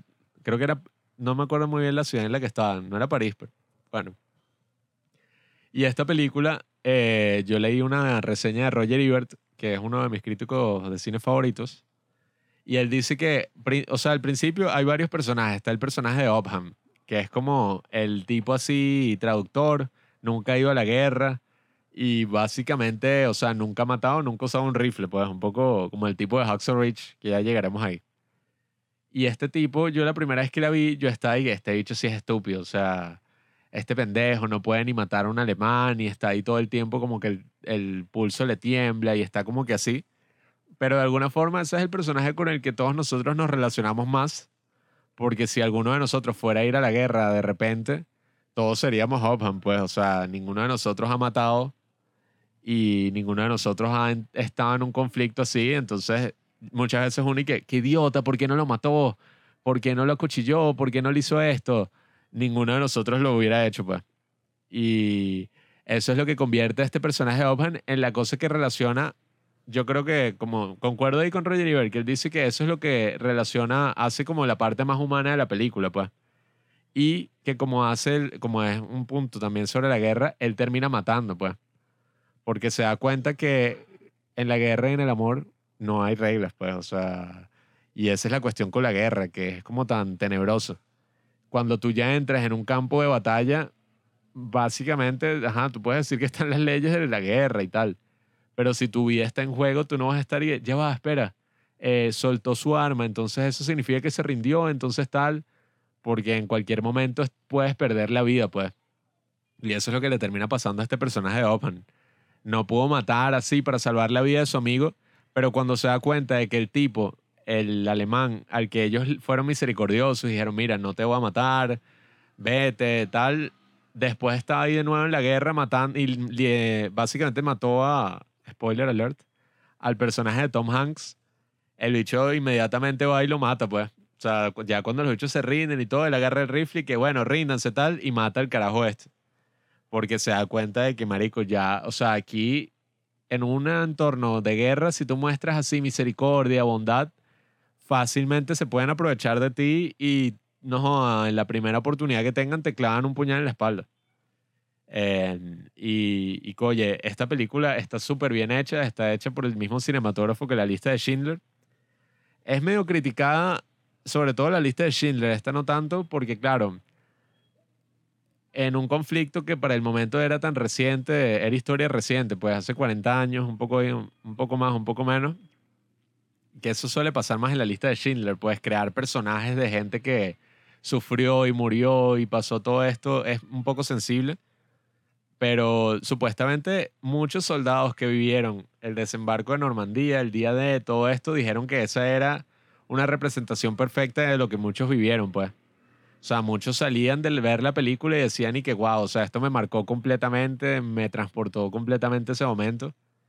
Y eso yo creo que es de las grandes cosas que puede hacer el cine. Pues tú ves un, un video que existe de cómo fue el desembarco de Normandía y quizás eso no puede ser más real de lo que fue esto de- del soldado Ryan, pues de lo que fue esta escena donde la gente moría y todos así desorientados y toda la gente corriendo y unos que no querían ir, otros que sí querían ir. O sea, para mí eso refleja más la verdad que un video documental que muestra unos tipos bajándose de un barco y echando tiros, pues. Incluso si lo otro en verdad eran los tipos en el terreno echando tiros, o sea, era la broma documental. Y, como digo, o sea, e- es una de las grandes películas de guerra, no diría que es mi favorita. Eh, bueno, no sé, habría que ver, pero tiene algunas cosas, o sea, yo creo que ya un poco más a la mitad y el personaje del soldado Ryan y eso, que son medio así Hollywood, incluso como muestran al personaje de Selemán.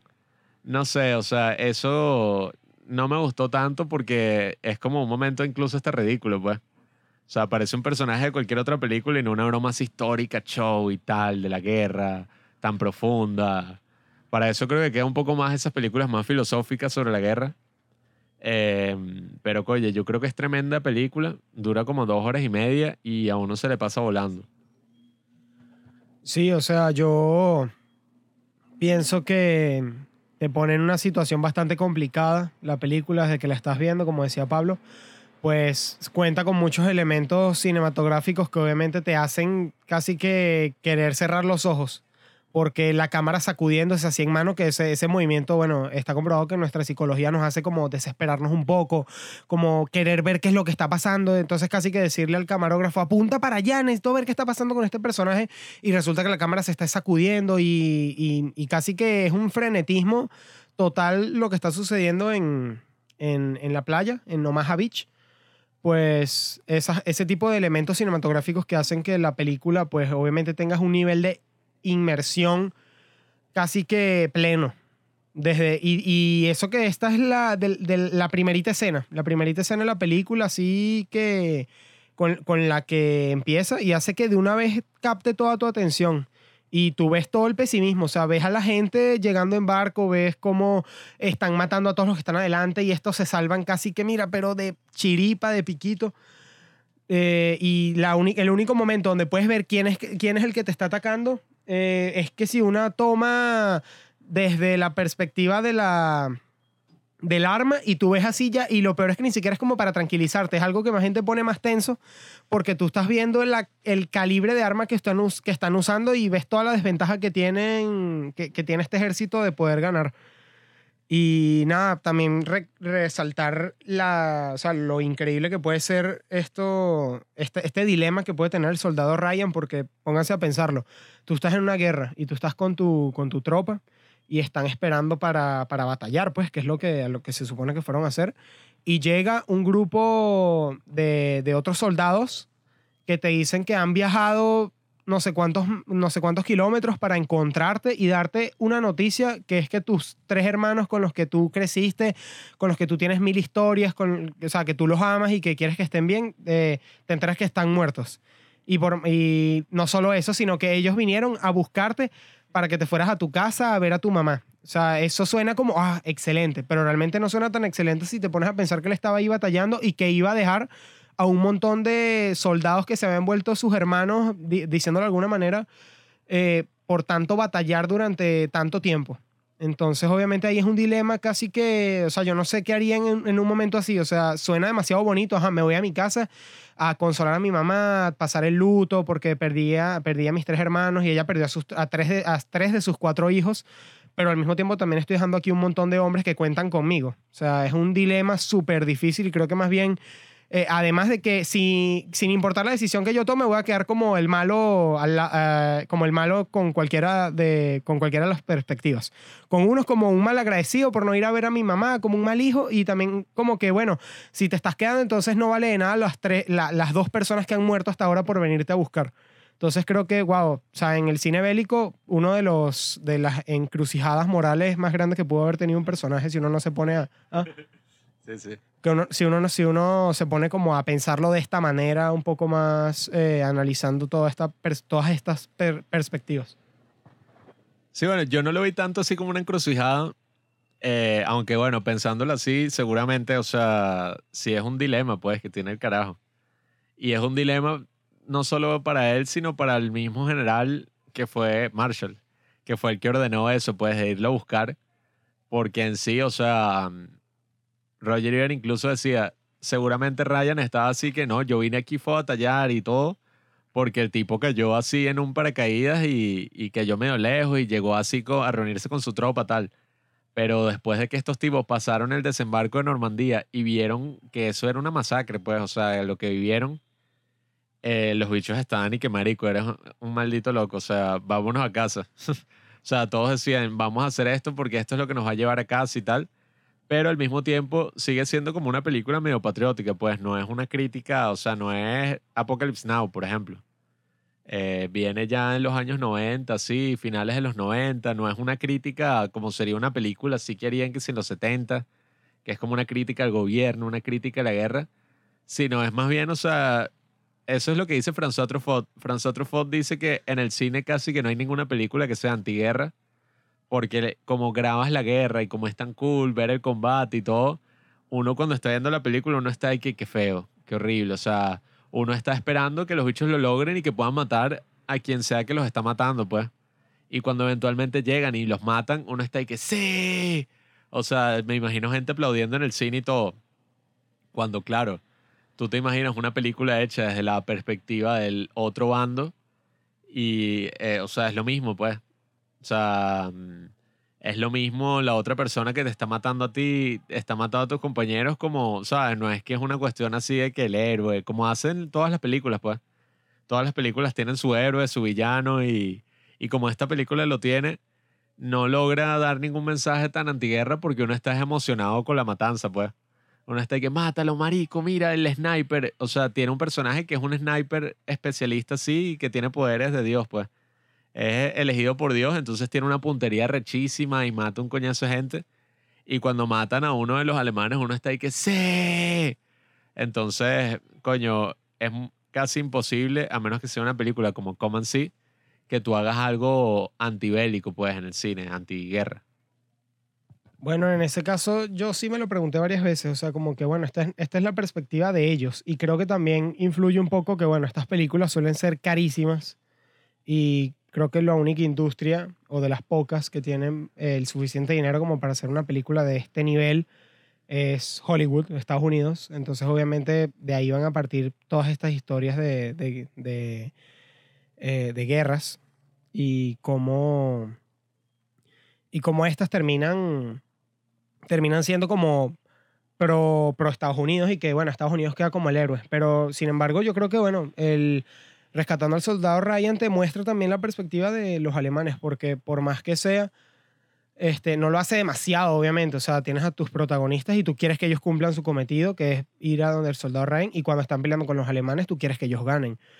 Pero igualito te muestra que, o sea, lo que están ahí luchando, o sea, quienes están ahí luchando son personas iguales, o sea, personas que ven a alguien este, que te está disparando y tú quieres matarlo, que tú ves, tú ves a este personaje, el que casi que se estaba, se está, Opham, exacto, que estaba ahí con el rifle y que no podía dispararle a pesar de que este alemán estaba a punto de matar a su compañero y igualito no lo hace y pasa el alemán al lado de él y él tampoco, tampoco lo mata. O sea, ves ahí como que diferentes perspectivas, así como ves también, bueno, la total decepción cuando perdonas a este alemán que mató a Wade, que era el médico de- del grupo y que lo dejan libre a pesar de que todos querían, casi que todos querían matarlo por, haber, por, por lo que hizo. Que muchos diríamos, sí, sí, mátenlo porque mató a, a este compañero o a este personaje que me caía bien, pero realmente viéndolo, bueno, él le dio una segunda oportunidad y volvió al ruedo, o sea, volvió y, y estaba, y estaba casi que liderando a, a otra tropa alemana. Y al final Aunque pienso que esa, esa cuestión de, la- de las perspectivas que te muestran eso, como que, bueno, también están estos alemanes que son unos desgraciados, pero también está este, en este caso, bueno, este alemán que tal vez no le hizo nada cuando le pasó por al lado, así como están estos, eh, estas tropas americanas que harían cualquier cosa por matar a un, alemán más, así como estaría este otro que no puede, o sea, simplemente no puede dispararle a pesar de que la vida de su compañero esté ahí en juego. Y pienso que, bueno, eso sí te lo muestra un poco la película, o sea, es algo que vale la, vale la pena resaltar un poco. Sí, porque bueno, como decía Juanqui antes, lo bueno de, de que es en la Segunda Guerra Mundial es que uno está claro que los nazis, o sea, imagínate, Bastardo sin Gloria, por ejemplo. Si no fueran los nazis, coño, u otro enemigo así que uno sabe que son malos, es más difícil, pues uno estaría ahí que hijo de puta. o sea, si fuera un conflicto así donde las líneas son más grises, sería difícil hacer una película así. Pero, como digo, pues, o sea, está súper bien hecha. Eh, tiene, o sea, como te digo, al final las críticas que hace así de la guerra, yo creo que al final no las logra en el sentido de que al final es casi que una cosa patriótica, pues es como que mira, qué arrecho. O sea, lo lograron, volaron a todos estos malditos, lograron su cometido, el soldado Ryan llegó a casa, ¿sabes? O sea, al final uno lo puedes ver incluso en la escena cuando ya pasa lo de la playa esta y pueden llegar y conquistan a los nazis. Tú estás es cagándote de la risa cuando los bichos se rinden los bichos igual los matan, ¿sabes? O sea, da hasta risa. O si no da risa, uno que, ay, qué feo, pero bueno, se lo merecen, son unos malditos. Y eso es como extraño, pues. Eso puede ser medio perturbador eh, dependiendo de la perspectiva, porque, claro, está el dicho de que la historia la escriben los ganadores y bueno, ok, tenemos la Segunda Guerra Mundial, pero en otras guerras eh, uno en verdad no está muy claro de qué coño pasó ahí y uno no sabe si el otro bando, uno no sabe nunca la historia del otro bando, pues. Uno sabe que los bichos son unos malditos, unos demonios y que ellos empezaron todo y fueron en contra de un pueblo bravo, un pueblo de gente honorable que nunca quiso hacer nada sino defenderse, pues. Y esa es la cuestión, o sea, las cosas no, no funcionan como en una película en un cuento, en una obra de ficción. Las cosas siempre son más complicadas. Pero sí, o sea, mm, este me gustó. Eh, es un poco ahí fuerte y tal. eh, dura dos horas y media y se hace rápido, pero es como la, la típica, o sea, el mayor referente de lo que es una película de guerra, pues una película bélica. Tiene conflicto, tiene acción, tiene sus escenas ahí donde los bichos reflexionan sobre todo lo que están haciendo. Y bueno, yo no sé si lo que hizo Tom Hanks de liberar al tipo al final, o sea, yo creo que, bueno, si esa fue su decisión, él dice un dicho ahí como de que cada hombre menos que mates, ¿cómo es? Algo así. Exacto, cada hombre menos que mates es un paso más cerca de tu hogar, porque él dice, pues, él dice que cuando él llega a casa, él cree que su esposa no lo va a reconocer, porque él es un profesor de bachillerato de literatura y aquí es una máquina así que lidera un coñazo de tipos para matar a otras personas, o sea, una locura. Y aunque eso le haya salido el tiro por la culata, pues, por así decirlo, igual seguro si no lo mataba él, lo mataba otro, pues, qué coño. Es la dinámica de la guerra. Entonces yo creo que al final lo que hizo el tipo estuvo bien, pues, fue mm, un tipo con principios, un tipo serio. Ay, pobre hombre. Yo creo que el soldado Ryan es un estúpido. Porque es una persona que básicamente tiene mucho ego. Porque si a ti te dicen y que en esta expedición para buscarte a ti, huevonote, murieron dos personas. Y nos mandó el tipo más alto de todas las autoridades que existen del ejército a buscarte a ti. O sea, eso debería ser suficiente y que, bueno, tú puedes estar muy eh, tener una hermandad con tus soldados, muy bonito. Puedes querer eh, quedarte aquí luchando contra estos tipos. Tampoco es que tú eres Aquiles, tampoco es que eres el mejor guerrero de la historia y cuando lleguen los nazis los vas a matar a todos. O sea, ese no es tu caso. Eres un soldado cualquiera.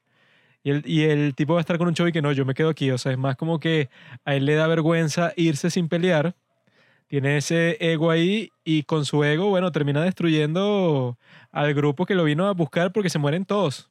Quedan que si dos tipos del grupo como de ocho, ocho personas, se muere el médico en el camino, se muere ese caparzo, se muere el cristiano, se muere Tom Hanks. O sea, y tú causaste todo eso, porque si no fuera por ti, lo que estaba diciendo Tom Hanks es que, bueno, si yo llevo al soldado Ryan, si, si cumplo esta misión y tal, y se lo presento a los generales que me mandaron para acá, es posible que me manden para la casa en vez de tener que luchar esa super pelea intensa en el puente, que habrá sido importante, pero llega un punto que tú dices que, bueno, este tipo, si le están dando la oportunidad de irse, creo que ahí la trama queda medio, medio chima, medio cojeando. Porque el soldado Ryan no solo es egocéntrico, sino que al mismo tiempo al final el tipo está en, en cuclillas, en una posición así, llorando, llamando a su mamá, cuando los tanques están cruzando el puente, que llegan los aviones como Deus Ex Machina y, y lo salvan. Él estaba llorando así como, como una nena. Si tú te querías quedar, yo tenía pensado que este tipo debe ser un gran guerrero y el tipo va a ser, no sé, va a ser el mejor soldado de toda su compañía, pero evidentemente no lo era y hizo perder todas estas vidas que yo creo que la historia está súper interesante en ese contexto de que son los estadounidenses que vienen como que a salvar el mundo y tal.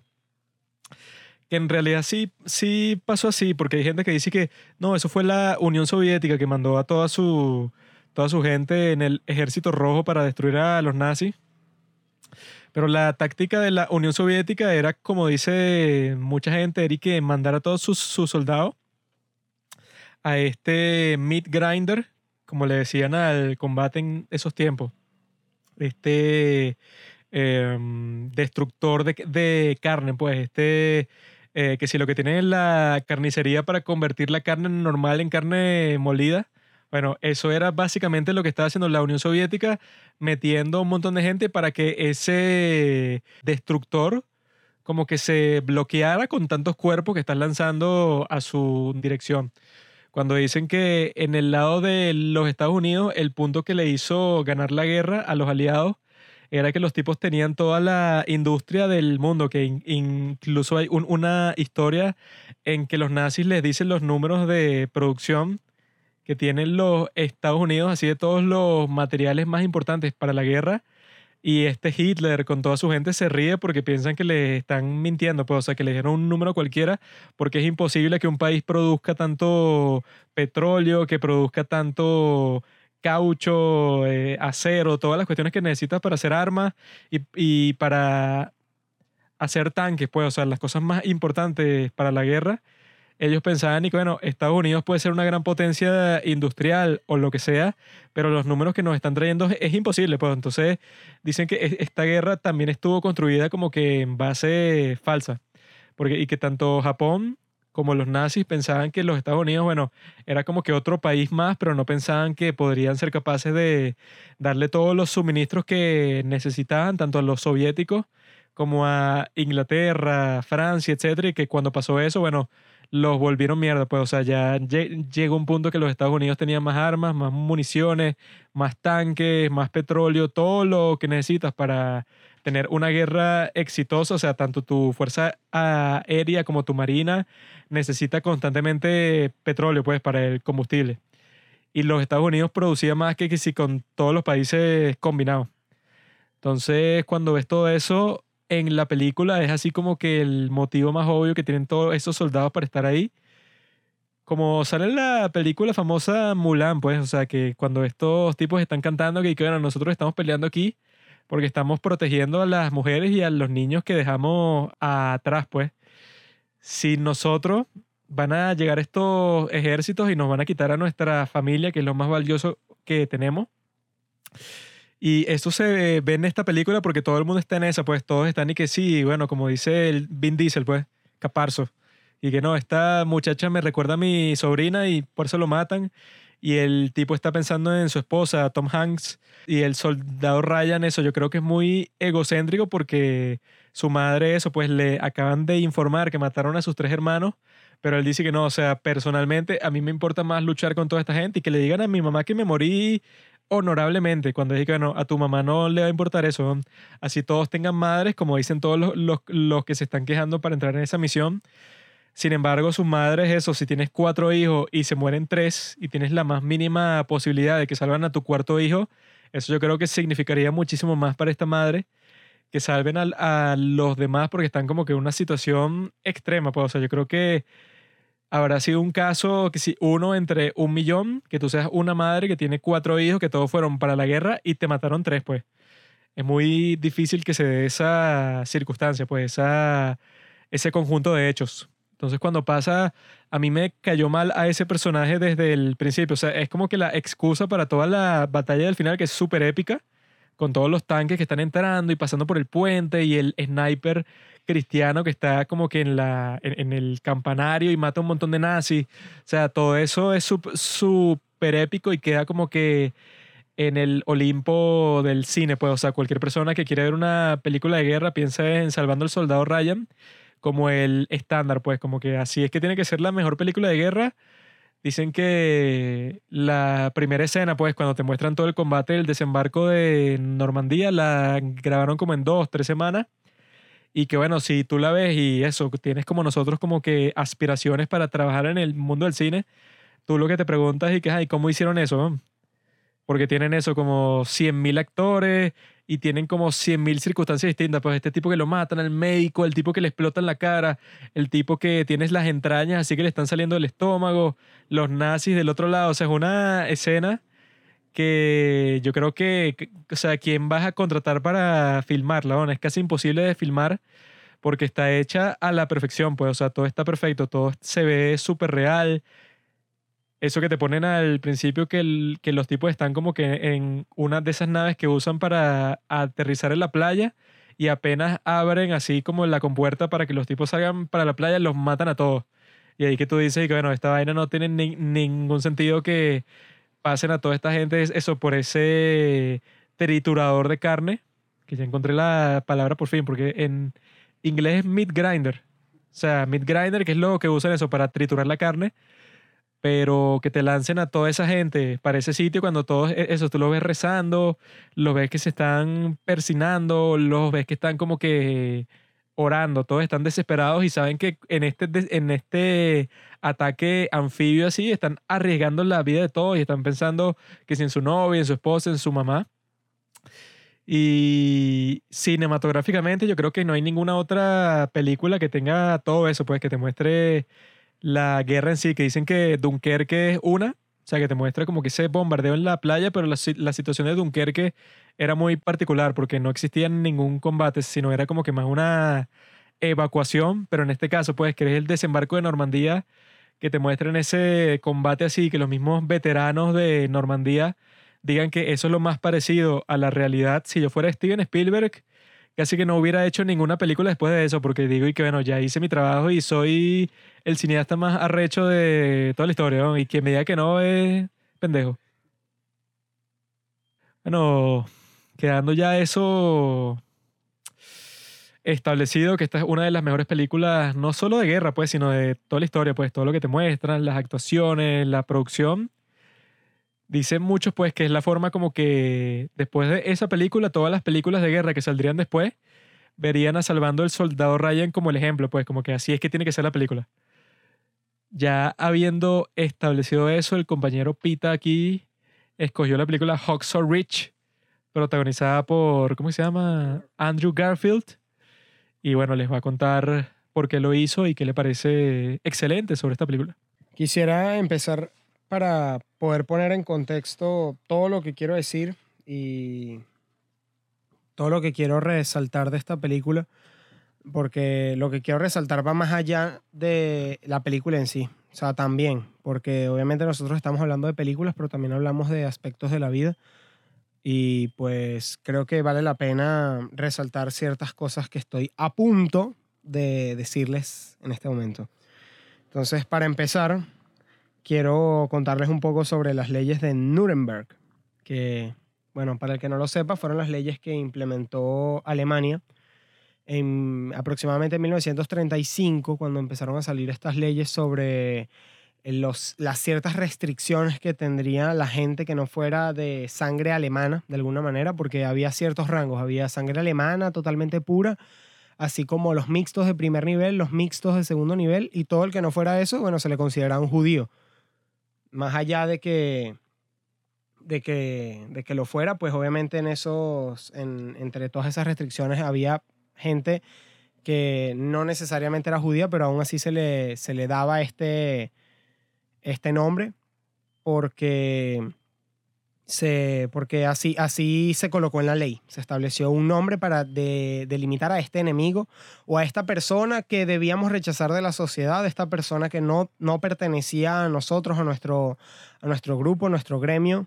Y pues para eso se crearon las, las leyes de Nuremberg, que al principio fueron muy, digamos, de alguna manera livianas, aunque me parecen bastante fuertes, y hablan sobre eh, que, por ejemplo, una persona de tal nivel, de segundo nivel, no se podía casar con un sangre pura, sino que tenía que casarse con uno de primer nivel para que así sus nietos fueran considerados alemanes. Y eso sí, algún momento de la historia podían llegar a casarse con un sangre pura y pues todo empezó algo así como muy pequeño para después escalar a lo que sabemos todos sobre la- las tragedias grandes que se vieron en Alemania en contra de, este- de estas personas. Entonces, resulta que, bueno, se dio la guerra mundial, vamos a 1945, Hitler se suicida y pues termina acabando la guerra y empiezan los juicios de Nuremberg.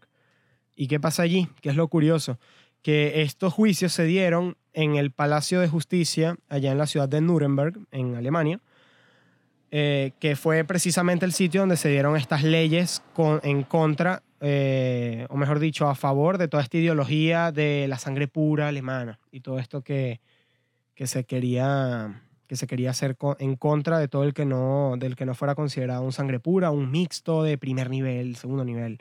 Entonces, en esos juicios se, eh, se trataba de llegar a una a, una, a un consenso sobre qué se haría con esta persona que, que fue un soldado o que fue un general o que fue un comandante o que fue un capitán durante la Segunda Guerra Mundial y que pertenecía al, a Alemania, al bando de los nazis. Entonces muchos de ellos, cuando fueron a, a declarar, a tratar de decir una defensa para salvar su vida, pues muchos de ellos decían que ellos solo seguían órdenes, que ellos nada más eran, estaban subordinados a, otra, a un superior. Y eso, bueno, me dio pie, eso, eso exactamente, de que, bueno, seguían or- seguíamos órdenes, matamos un montón de personas al que nos encontrábamos y todo eso, pero seguíamos órdenes. Eh, de matar a estos judíos, de matar a, a cuanta persona no fuese de, de esta ley que había de, de la sangre alemana. Entonces, ese tipo de declaraciones dieron pie a, en 1963 a que un hombre llamado Stanley Milgram eh, pudiera hacer un experimento llamado el experimento de Milgram, que se trataba eh, o consistía en que agarraron a 24 personas y las dividían en, en- dos grupos, 2 y 12, y a uno de esos grupos le man- lo los mandaban a que eh, memorizaran una información y al otro grupo le daban unas preguntas para que estos se las hicieran a ese otro grupo que se supone que tenía que memorizar esa información. Entonces se separaron y se puso a cada uno en un lado de, de- O sea, ellos estaban juntos en un cuarto, pero estaban separados por una pared.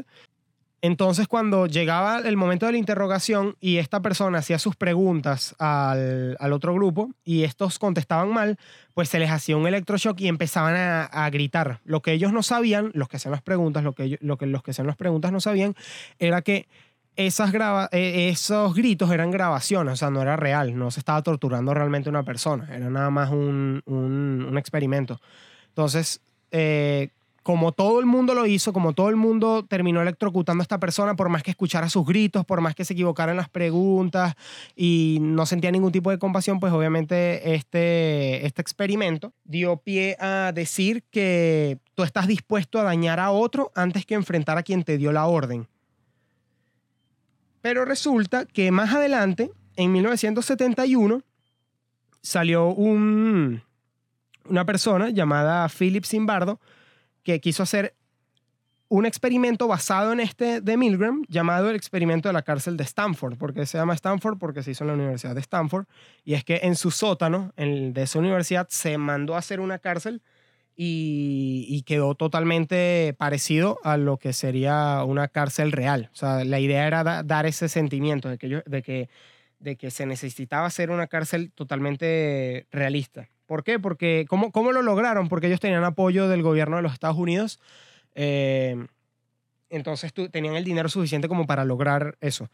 ¿Qué pasó? Buscaron eh, otro grupo de personas, esta vez fueron 20 y 20, en el que a la mitad se les dijo que tenía, ah bueno, se publicó un anuncio sobre que a las personas que quisieran participar se les iba a pagar 15 dólares diarios.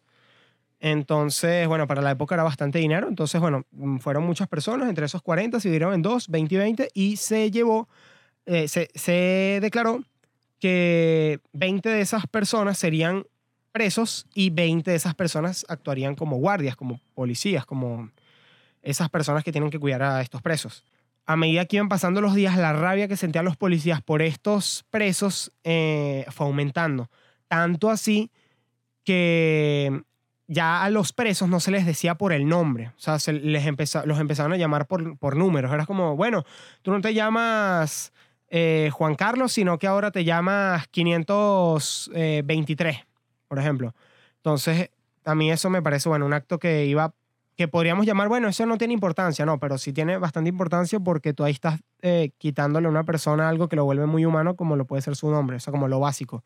O sea, el nombre de una persona es como algo tan humano que podríamos, eh, que si se lo arrebatamos a una persona, pues obviamente ya cambia nuestra perspectiva sobre ella y era más o menos lo que iban haciendo este montón de personas que eran en realidad todos adolescentes, eh, adolescentes entrando la, a la adultez y poco a poco se iban convirtiendo en unos maltratadores cínicos, despiadados, casi que unos sádicos contra estos presos porque se decía que los agarra una vez los agarraron y los golpearon, los desnudaron, pero no con un sentido así de, de, de- de- de sexual, sino con un sentido eh, humillante. O sea, como que mira, te estamos desnudando estamos quitando todo y la persona se volvía totalmente cruel contra este preso y se le olvidaba totalmente que estaba actuando, sino que, bueno, estaba siguiendo las órdenes de este Philip Zimbardo que estaba haciendo el estudio. O sea, como que, bueno, tienes que ver cómo este preso puede eh, decirte tal cosa, o bueno, este se puso grosero contigo, tienes que ver qué es lo que tienes que hacer.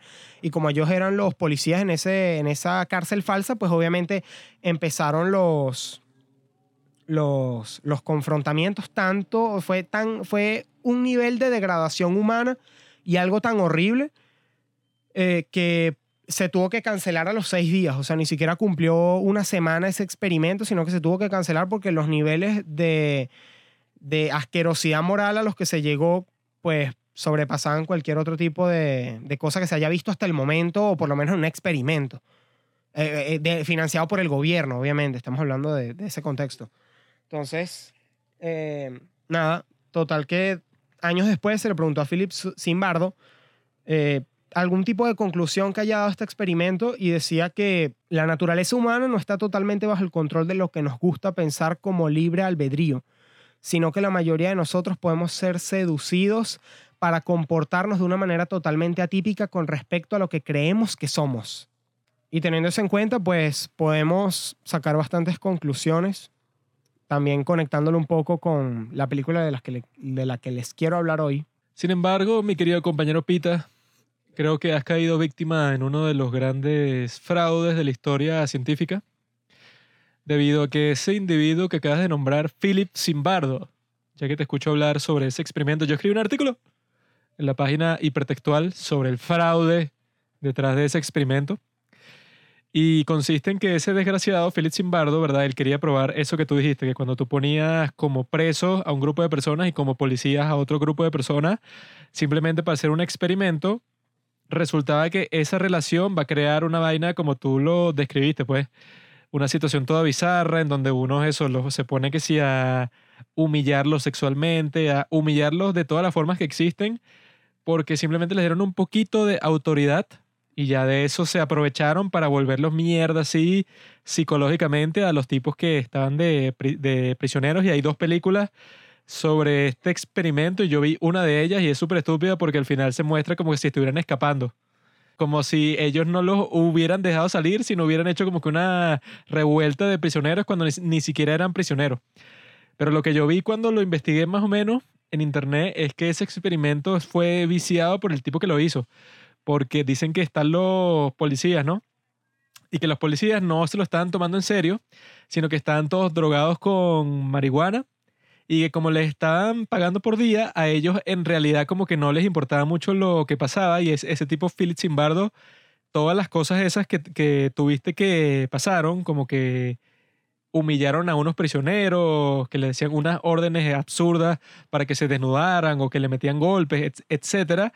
Ese Philip, Philip le decía a los policías que hicieran eso, o sea, le, daba la orden y como nadie se lo estaba tomando en serio, los tipos lo hacían, pero no como si fuera en la, en vida real, pues, o sea, no era como las fotos esas de Abu Ghraib, esa prisión que está en Irak, que era que sí, bueno, estos tipos que supuestamente, entre comillas, no se sabe en realidad si eran terroristas o no, pero que lo estaban torturando de la forma más bizarra que existe, estas tropas estadounidenses, que fue que sí el escándalo más grande en ese momento en los Estados Unidos.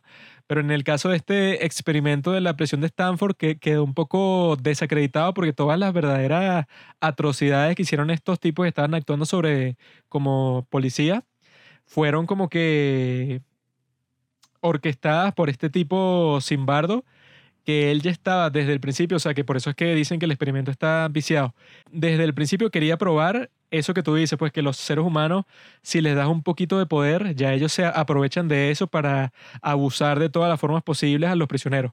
Cuando en realidad, bueno, puede que eso sea verdad, puede que existan otros ejemplos históricos en donde si tú le das un poquito de poder a cualquier persona, bueno, se vuelve loca, o sea, uno puede encontrar muchos ejemplos de eso pero en el caso de este experimento, dicen que el tipo ese que lo cuadró, desde el principio quería hacer como que ese escándalo viral, pues, o sea, que la gente dijera que en la naturaleza humana el prisionero siempre va a ser abusado por el guardia, porque es una estructura de poder que tiene estas características, pero en realidad dicen que si tú desde el principio de eso quieres realizar un experimento para probar algo que ya está determinado, o sea, que tú ya tienes una teoría sobre eso, solo te falta probarlo, ya en sí está viciado porque no es una teoría científica verdadera. O sea, si fuera una te- teoría científica verdadera, en realidad los, los científicos no tratan de comprobarlo, sino tratan de desprobarlo. Pues, o sea, tratan de buscar cuál es el caso en el que no se cumple. Y en el caso en que todos estos guardias estaban drogados con marihuana y que no se estaban tomando muy en serio toda la cuestión, porque les estaban pagando solo por estar ahí, este tipo en, en verdad lo que estaba creando era más como que una obra de teatro eh, con estas características que bueno, que se volvió viral, o sea, él cumplió su cometido, pero como algo para probar cuáles son como que las verdaderas características de esa relación entre prisionero y guardia, no es como que muy apropiado, pues. Claro, lo que pasa es que tú lo estás tomando por esa relación entre prisionero y guardia. Yo lo estoy tomando más del lado como para, es verdad, yo estoy consciente de eso, de que no puedes sacar una conclusión eh, para determinar a toda la, naturaleza humana de una sola situación orquestada por ti, pero sí es algo que de alguna manera puede eh, probar lo que decía Milgram, o sea, Stanley Milgram en su experimento, que es que estás dispuesto a dañar a otro antes que enfrentar a quien te dio la orden. Tú me dices que eh, Philip Zimbardo orquestó todo, pero por más que sea, le daba la orden a los guardias y por más que ellos no se los estaban tomando en serio, ellos estaban haciendo la cuestión y por más que estuvieran drogados, igualmente lo estaban haciendo. Porque, el, eh, y eso, o sea, sigue, no voy a decir que lo prueba, wow, sí, súper contundente, pero sí pienso que de alguna manera puede darnos cierta imagen de que tal vez no todo el mundo, obviamente, o sea, es algo que puede ser muy variable, pero sí nos dice que puede existir gente que si tiene un superior y él le dice que, mira, necesito que hagas esto, y por más que eso vaya en contra de tus convicciones, tú puedes llegar a, llegar a hacerlo. O sea, por más que, eh, que vaya en contra de aquello que tú crees o de tus ideales. Y bueno, eso me parece sinceramente algo muy triste, o sea, algo muy feo también, porque pienso que lo más que uno debe guardar son los ideales, en los que tú te formas a medida que vas, a medida que vas creciendo, pero...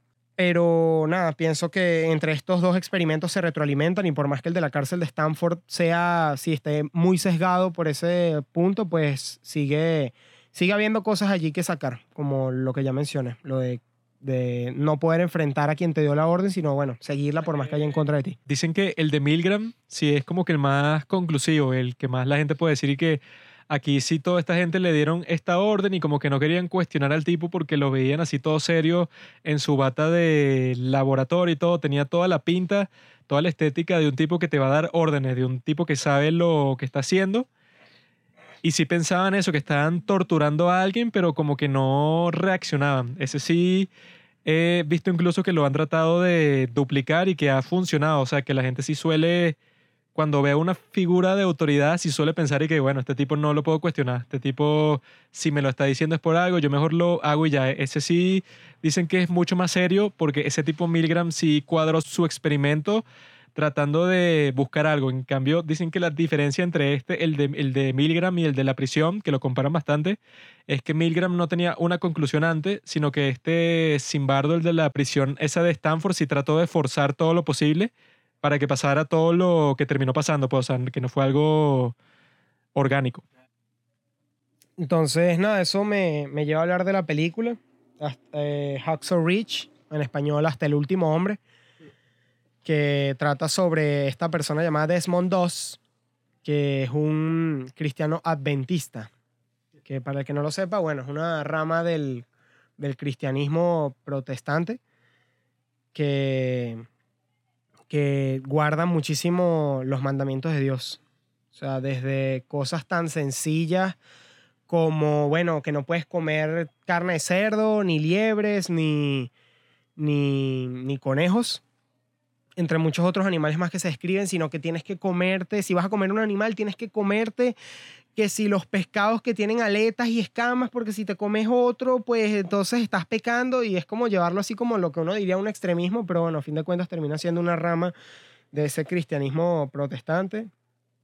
Entonces, si crees que tu tío, el evangélico, es muy extremista, pues bueno, no conoces a un adventista, que es bastante más, más arrecho que, que cualquier otro evangélico. Y bueno, esa es la, la posición en la que se encuentra este personaje de Desmond Doss en la película de Hacksaw Ridge, Hasta el último hombre, que trata en los últimos días de la Segunda Guerra Mundial, 1945, eh, que casualmente esta guerra mm, empezó poquito tiempo antes de que Hitler se suicidara, eh, sino que duró dos meses después, que muchos diríamos, bueno, ya se suicidó Hitler, ya terminó todo. No, en realidad la- esta, esta fue de las más sangrientas eh, de la Segunda Guerra Mundial. Todas lo fueron, pero esta fue de las que más hubo así reportes sobre gente que murió. ¿Por qué? ¿Por qué? Porque la película se llama también Hacksaw Ridge, porque la batalla de Okinawa, que mm, fue la última que se vivió en las islas Ryukyu, eh, que pertenecía a Japón, entonces estaba ahí peleando las fuerzas japonesas contra las americanas y un poco de las inglesas. Entonces, nada, estaba en total eh, desventaja para las tropas americanas porque ellos tenían que subir un risco gigantesco y justo en ese borde del risco era que la gente se estaba, pero cayendo a tiros, estaba, estaba corriendo, luchando, gritando por, por querer ganar en ese territorio.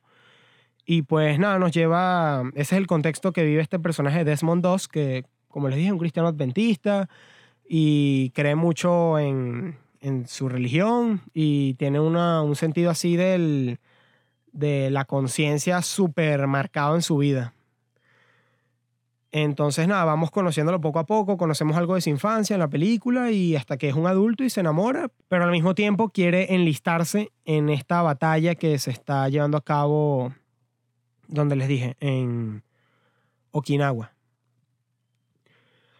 Entonces, nada, él se empieza a enlistar y resulta que tiene este problema de que él al ser un cristiano adventista y guardar todos los mandamientos de Dios y entender que, bueno, el sexto mandamiento, si no me equivoco, es el de no matarás, pues obviamente él no quiere matar a nadie, no quiere llevar un rifle de asalto, ni quiere, ni quiere llevar nada que pueda herir a otra persona, sino que él dice que él quiere ir a salvar vidas, o sea, él quiere actuar como un médico, pero es que aún así, o sea, tú estás en un territorio de guerra y por más que sea el arma, no voy a decir que sí es lo que pone la, eh, la separación entre vivir o morir, pero sí es algo que te da cierta seguridad y le da cierta seguridad a los que te acompañan para sentir que tú estás, bueno, ayudando y estás protegiéndote al mismo tiempo y protegiendo a los demás. Porque en una guerra que es a punta de, de armas de fuego, pues obviamente no es como que vas a poder ga- ganar con, con palos y piedras.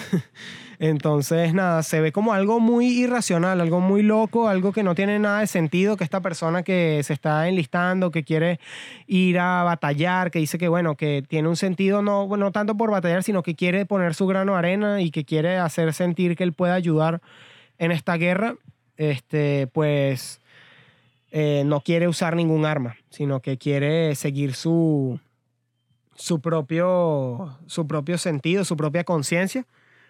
Y nada, resulta que él tiene varios problemas en la película con esta gente. Más bien que yo creo que sería la película más ligera de las tres que vamos a hablar hoy, porque por más que sea que sí tiene unas esce- escenas así de muertes brutales y ciertas escenas que, bueno, que no debería haber un niño, pues obviamente sí también tiene su parte así como de comedia y ciertas eh, cosas que te hacen pasarlo un poquito más ligera la película. Porque, claro, ya hablando de por lo menos rescatando al soldado Ryan, ya es así hacia adelante, a pesar que tiene ciertas escenas que bajan, nunca terminas de estar así en la guerra. Y aquí pasa que, bueno, tienes hasta una historia de amor que va eh, pasando por la vida esta de, de Desmond y te, va, y, y te va hablando sobre quién es él, pues, de que él se está enamorando y quiere casarse con esta persona. Había una cosa que pasaba, ahorita es que me estoy acordando de la película, porque llevo unos años sin verla.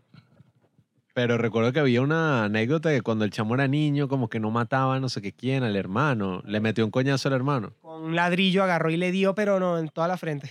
Ajá, ya, que él como que le metió un golpe al hermano y el hermano casi se muere.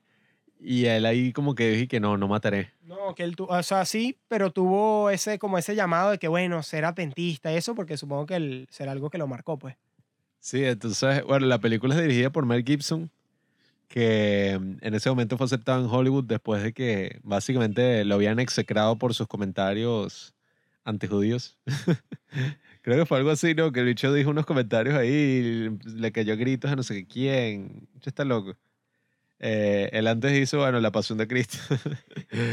y nada, resulta que en esta fue como todo un show en los Oscars, un boss y tal. Pero bueno, yo cuando la vi, sí iba a admitir que era como extraño, o sea, porque para hacer una película así súper pacifista, tiene como muchas escenas de gore, ¿no?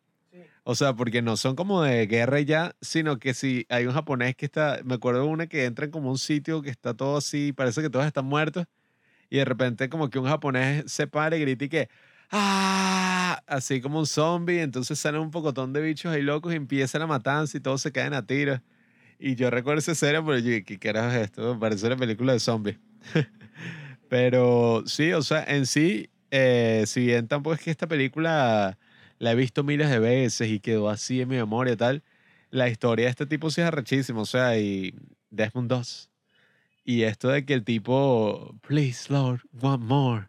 Y se pone como que a bajar a toda esta gente de un risco y como que hace una polea, ¿no? Una vaina así con... Sí, hace como una polea y unos nudos que amarran a las personas que él estaba rescatando.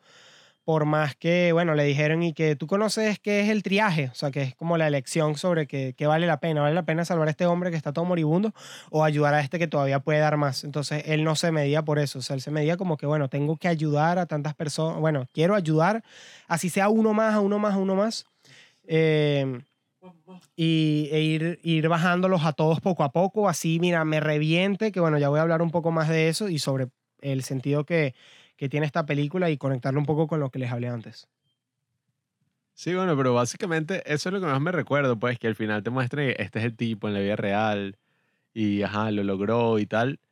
Y como digo, o sea, en sí, yo creo que hace un argumento interesante con eso que dijiste al principio de lo de Stanford y lo del otro experimento, porque en sí sí es como que, bueno, el tipo cuestionó la autoridad que le daban, quiere que, bueno, mata. O sea, es eso, pero el tipo lo cuestionó y básicamente estando en esa mierda de guerra ahí, o sea, en Okinawa ya Hitler se había muerto, todo. El dicho pudo básicamente seguir sus designios, pues pudo, creo que no mató a nadie al final, ¿no?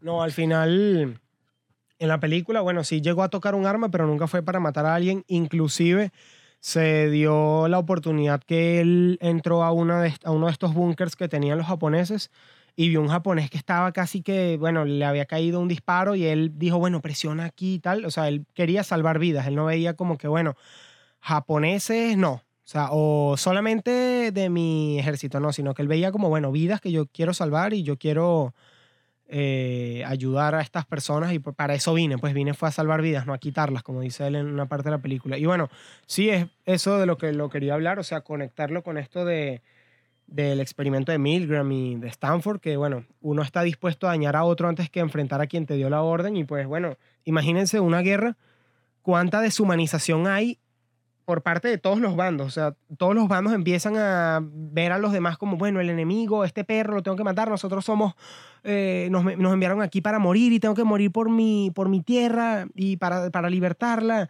libertar este, este, eh, este, este mundo de esta tiranía de los alemanes, de los japoneses, entonces es importante ver cómo, bueno, a pesar de todo esto, esta persona, Desmond Doss, y lo asombroso es que esta, esta, esta persona fue alguien que realmente vivió, o sea, esto, esta historia está basada en hechos reales, y es así tal cual, o sea, una persona que nunca traicionó a sus ideales, sino que continuó firme con aquello con lo que creía.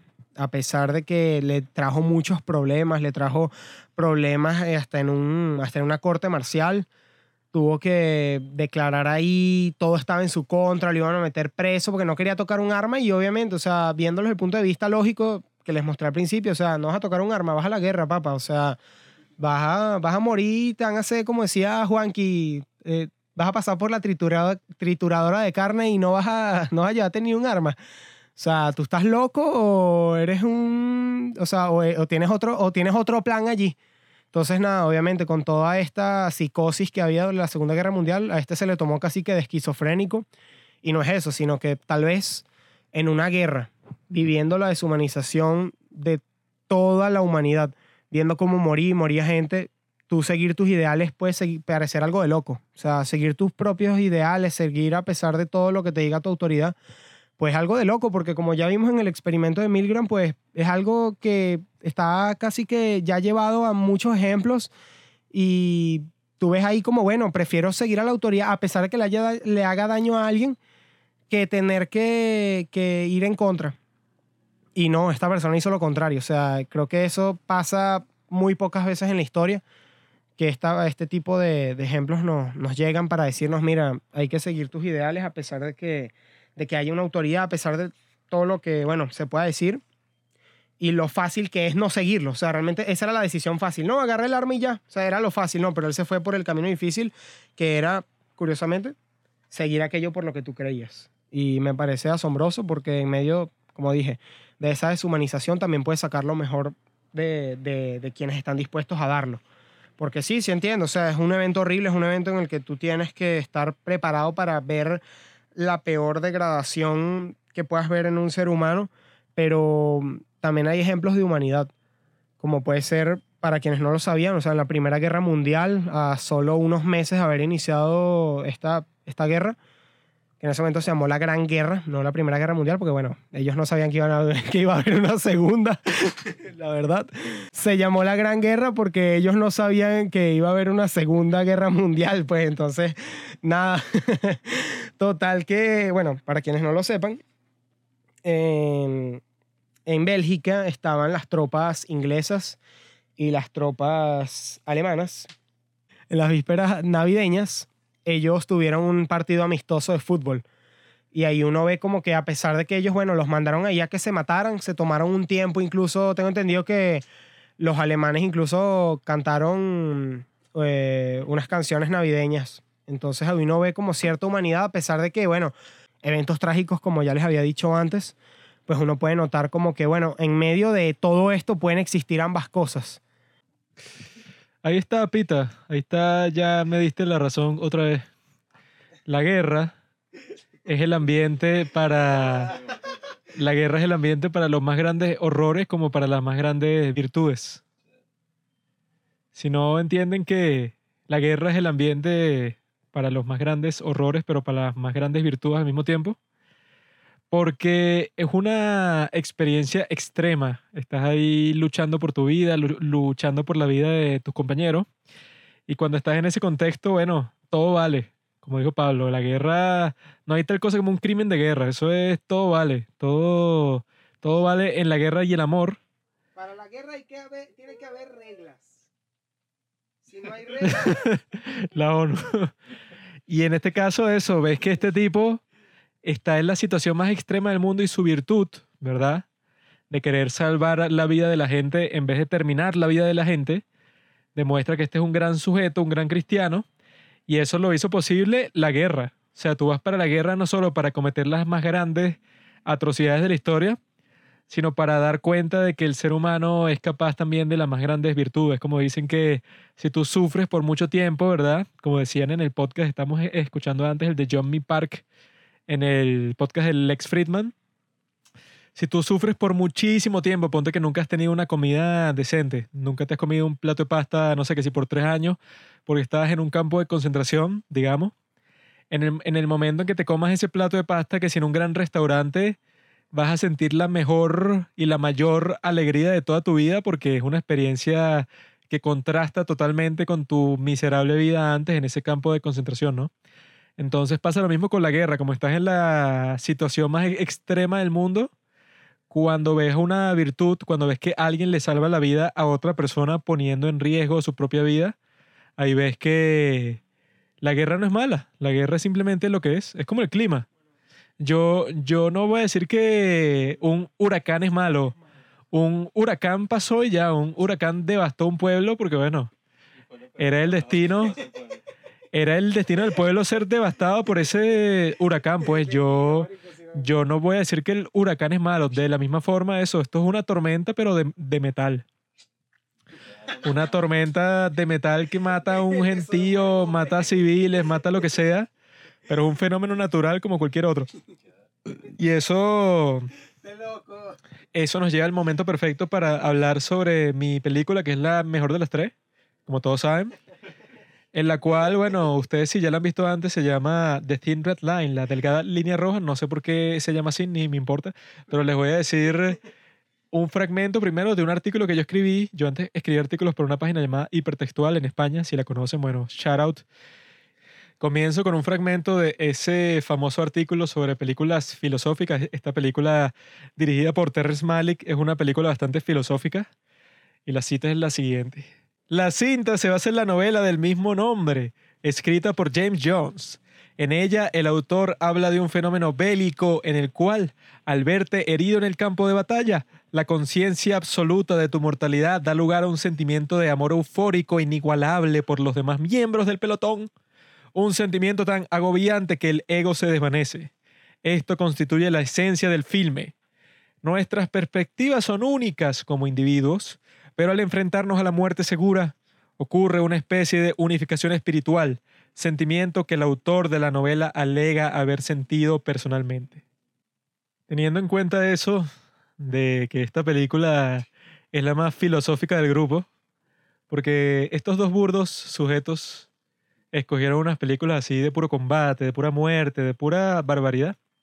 En cambio, la delgada línea roja, dirigida por mi amigo Terrence Malick, que es un gran cristiano y muy enigmático director, es el director más cristiano de todos, según la encuesta que se hizo últimamente. Y ahí vemos como en esta película ves la perspectiva de todos estos soldados, ¿verdad? Que cada soldado es un actor bastante famoso y que se sabe popularmente que el enfermo de Terrence Malick grabó como 60 horas de material y al final editó como cuatro películas totalmente distintas y escogió esta que estrenó como la mejor de las variaciones que tenía. Y eso enfureció a muchos actores porque imagínate que tú actúas toda una película y después la ves y te dijeron que eres el protagonista, grabaste como 10 horas de material y no sales al final, como le pasó supuestamente a Christopher Plummer y a Adrian Brody, que Adrian Brody le dijeron que era el protagonista y al final sale como en tres escenas y a Christopher Plummer, bueno, y que grabó como por seis días y no sale en ningún momento en toda la película. Entonces, esta es la forma en que Terrence Malick hace sus películas, pero la idea de tener a tantas personas, supuestamente, era que sean un montón de perspectivas del mismo suceso. Y que el punto de la película, que eso es lo que la hace súper mega filosófica y que yo llevo escribiendo sobre esta película por años, es que si tú ves el mismo hecho, que en este caso es la batalla de Guadalcanal, que es una de las batallas más salvajes de toda la guerra, sobre todo porque la guerra del Pacífico era como que guerra sin cuartel, porque los japoneses, no sé si conoce la historia del soldado japonés ese que habían pasado como 20 años desde el final de la guerra, pero él nunca dejó de pelear, creo que estaba en las Filipinas y mató un montón de gente cuando ya Japón se había rendido completamente, pero este tipo nunca se rindió hasta que 20 años después mandaron al oficial que lo había mandado para esa isla porque él dijo que no se iba a rendir a menos que viera al mismo tipo exactamente que le contradijera sus órdenes, ¿no? Y este tipo, cuando estaba saliendo para la guerra, su madre le dio un cuchillo y le dijo y que suicídate con este cuchillo si te atrapan. Que eso yo creo que es algo que solo sucedió en Japón, que en el resto del mundo, tanto en la Alemania nazi como en los Estados Unidos, las madres, eso, el, el estándar era que tú estabas esperando que tu hijo volviera sea como sea, como prisionero, como lo que sea, pero que por lo menos volviera porque pensaban en la guerra como algo barbárico, ¿no? Pero en Japón no era así en lo absoluto, e-, era un mundo marcial completamente. Toda la cultura estaba hecha y estaba militarizada para que la gente tuviera un sentimiento de que tal cosa como rendirse no existe. Y en esta batalla del Guadalcanal está contra esta gente que eso, son brutales, los japoneses, no es como en la de Salvando al Soldado Ryan, que los nazis, bueno, se rinden un montón y los puedes volver a, a, soltar y vuelven al combate, pero ellos al fin y al cabo quieren sobrevivir. Ellos no se van a inmolar para matar a un montón de estadounidenses, porque eso para ellos sería, bueno, ¿por qué carajo voy a hacer eso? Si ya perdí la batalla, la perdí, ¿qué coño?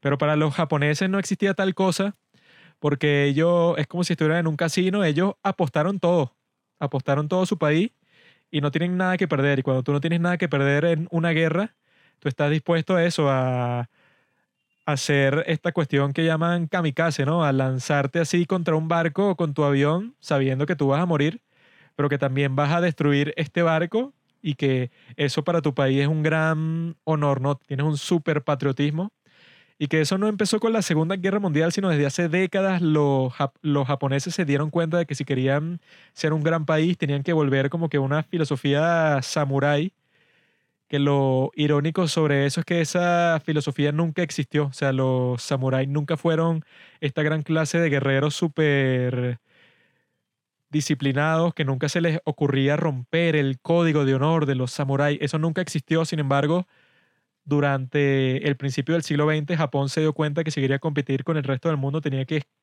tener una filosofía, una ideología como la que tenían todos los demás países, Estados Unidos, la Unión Soviética, Alemania, que te hacía superior. O sea, los japoneses pensaban en ese momento que eran superiores no solo al occidente, sino a todos los países asiáticos. Entonces no podían crear una unión asiática para ir contra el occidente ni nada, sino que ellos mismos se pusieron a esclavizar tanto a los coreanos, por décadas los esclavizaron como a los chinos. Ellos, ellos se consideraban que eran la raza superior, tanto como los nazis se, se consideraban la raza superior. Por eso es que se volvieron aliados, porque en su propio imaginario ellos se pensaban como los superiores y como ellos no estaban en conflicto, sino que estaban muy lejos, estaban separados por estas distancias grandísimas, pues no tenían forma de destruirse los unos a los otros, aunque sus ideales como tal no, no estaban conectados como tal, pues. Y en esta batalla, eso, en esta película de Thin Red Line, vemos como los estadounidenses se están enfrentando a esta masa de japoneses. Y esta guerra, eso, es guerra sin cuartel. Es la guerra más brutal de todas. Dentro de la misma Segunda Guerra Mundial se consideraban que existían muchos terrenos distintos. Pues, o sea, tenías una guerra en África, tenías una guerra en Europa, tenías submarinos alemanes en Sudamérica volando barcos de los Estados Unidos. O sea, era verdaderamente una guerra mundial porque se extendía a todas partes del mundo y que dicen que en realidad la, la comenzó Japón porque la guerra de Japón contra China fue súper brutal y murieron cientos de miles de personas, mucho antes que Hitler invadiera Polonia, que se considera el momento en donde en realidad comenzó la Segunda Guerra Mundial como tal. Pero cuando están todos estos soldados en Guadalcanal, que dicen que es eso, que es como un sitio estratégico y tal, un sitio que tienen que tomar sí o sí, porque si no los japoneses lo van a aprovechar de todas formas posibles para conquistar otros países de Asia que ellos ya habían invadido China, las Filipinas, Malasia, estaban a punto de invadir la Unión Soviética, incluso eran unos tipos que, bueno, que estaban dispuestos a hacer el superimperio. Y cuando llegan estos estadounidenses, ya después del desastre de Pearl Harbor, que dicen fue uno de los más, una de las tragedias más grandes de todas, porque eso, no se lo esperaban en lo absoluto y que ya tú tengas el factor sorpresa 100%, eso hace que el grupo de gente que vas a matar sea muchísimo más grande, ¿no? Y en ese artículo que yo escribí, que me basé en otro artículo de una página que se llama Off Screen, creo. Se llama Off Screen. Ahí hablan de todo ese mundo filosófico que expresa Terrence Malick y que no es cualquier director, sino es un tipo que se graduó de filosofía y que luego dio clases de filosofía en la Universidad de la Sorbona en Francia. Y es un tipo que hizo su tesis de Heidegger, que es uno de los filósofos más complejos de todos. Y en esta película dicen que él va por un concepto de Schopenhauer, que dicen que en esos campos de batalla, que esta película está basada, como les dije al principio, de esa novela del mismo nombre, en el cual este autor que hizo esa novela, él fue para la guerra y fue herido, ¿no? Y él pensó que iba a morir en el campo de batalla y que él dice que en ese momento él, él experimentó que él y sus compañeros del escuadrón no eran individuos, sino que todos estaban juntos para el mismo objetivo y que eran una unidad, todos yendo hacia la misma dirección. Y en esa película de Thin Red Line lo vemos bastante. Vemos que estos tipos al principio son completamente particulares. O sea, cuando están en el barco, antes de llegar a la isla del Guadalcanal, todos son como que tienen su historia particular, todos están por su lado, no están como que con mucha camaradería, pero cuando entran en el campo de batalla y eso, constantemente un hombre le está salvando la vida a otro. Tú le salvas la vida a uno porque llegaban un grupo de japoneses por un lado que te iban a matar y tú los mataste primero. Y tú le salvaste la vida a ese grupo de gente que estaba que si escondida detrás de una piedra. Y este tipo, eso, el capitán Staros, se entra en un conflicto con el personaje que hace Nick Nolte, que es una de las mejores actuaciones de toda la historia del cine. Que el tipo Nick Nolte le dice que, bueno, a mí me da igual si te están lanzando todo lo que pueden con artillería, si tienes que tomar un búnker que está súper bien posicionado con una ametralladora, eso a mí no me importa en lo absoluto. Tú manda a todos tus hombres ahí y si los matan, los mataron. Para eso son soldados, que se lleguen a esa montaña y le echen plomo ahí, disparen todo lo que puedan y no me interesa. Y el tipo Staros, que es el capitán de estos hombres, que si está en el terreno, le dice que, bueno, te jodiste, porque yo no voy a hacer eso. O sea, yo no voy a mandar a estos hombres a morir así como así.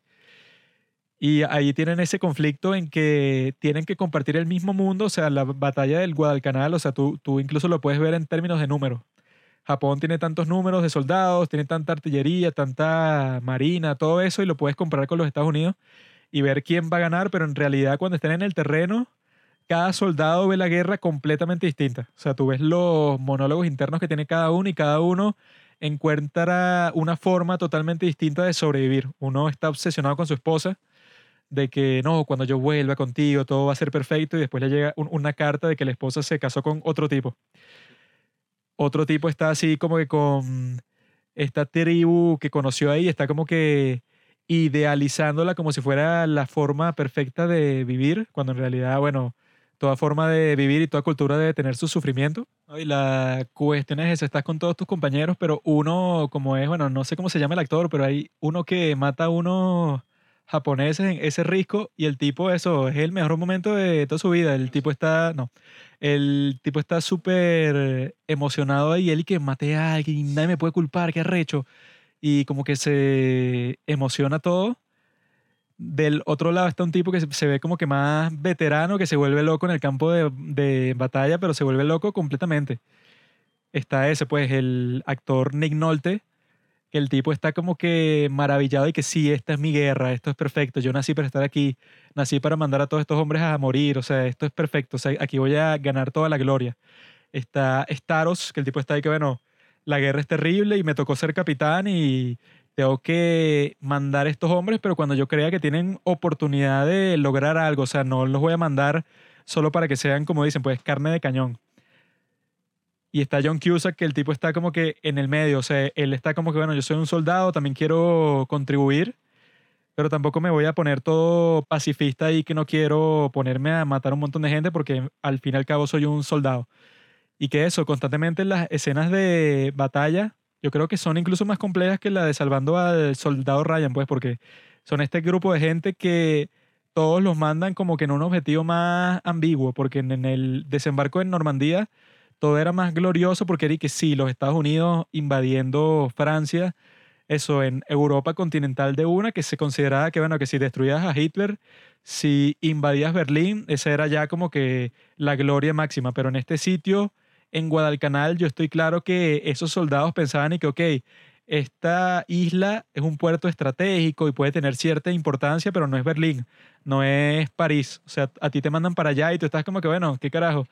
Me mandaron y no tengo como que ningún gran propósito, sino echarle bolas aquí y si me matan, me mataron y ya.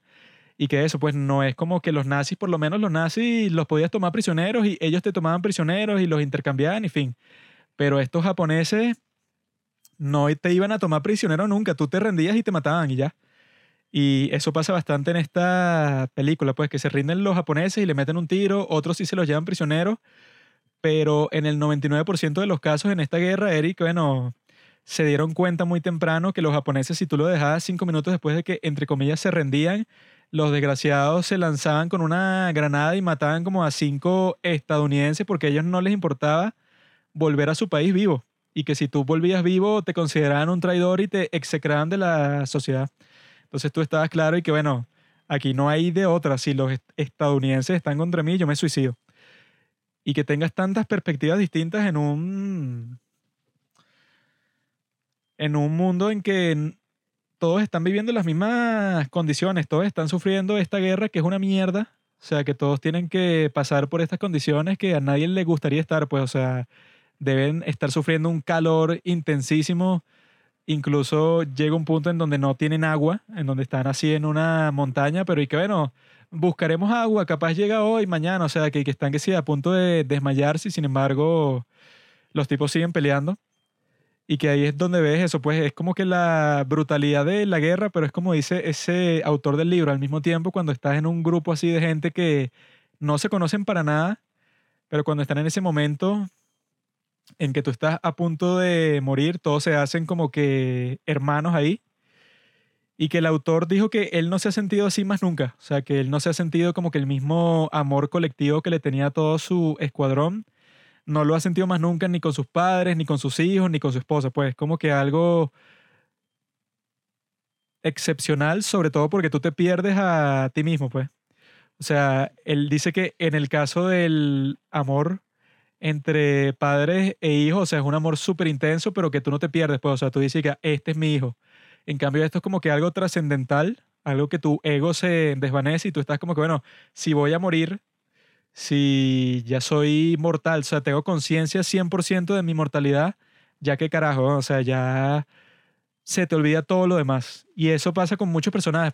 Pasa con Woody Harrelson, que muere porque se explotó el trasero con una granada pasa con todos los personajes que mueren, que son muchísimos, y que bueno, lo raro de esta película es eso, pues serán muchísimos, pero de todas maneras, todos los actores que salen son súper famosos, entonces cuando se muere uno, es, si de todas formas hay un montón por morir, o sea, sí, se sienten como que mucho más desechables, porque no es como que el gran actor que muere, sino que en esta película en realidad no hay ningún protagonista.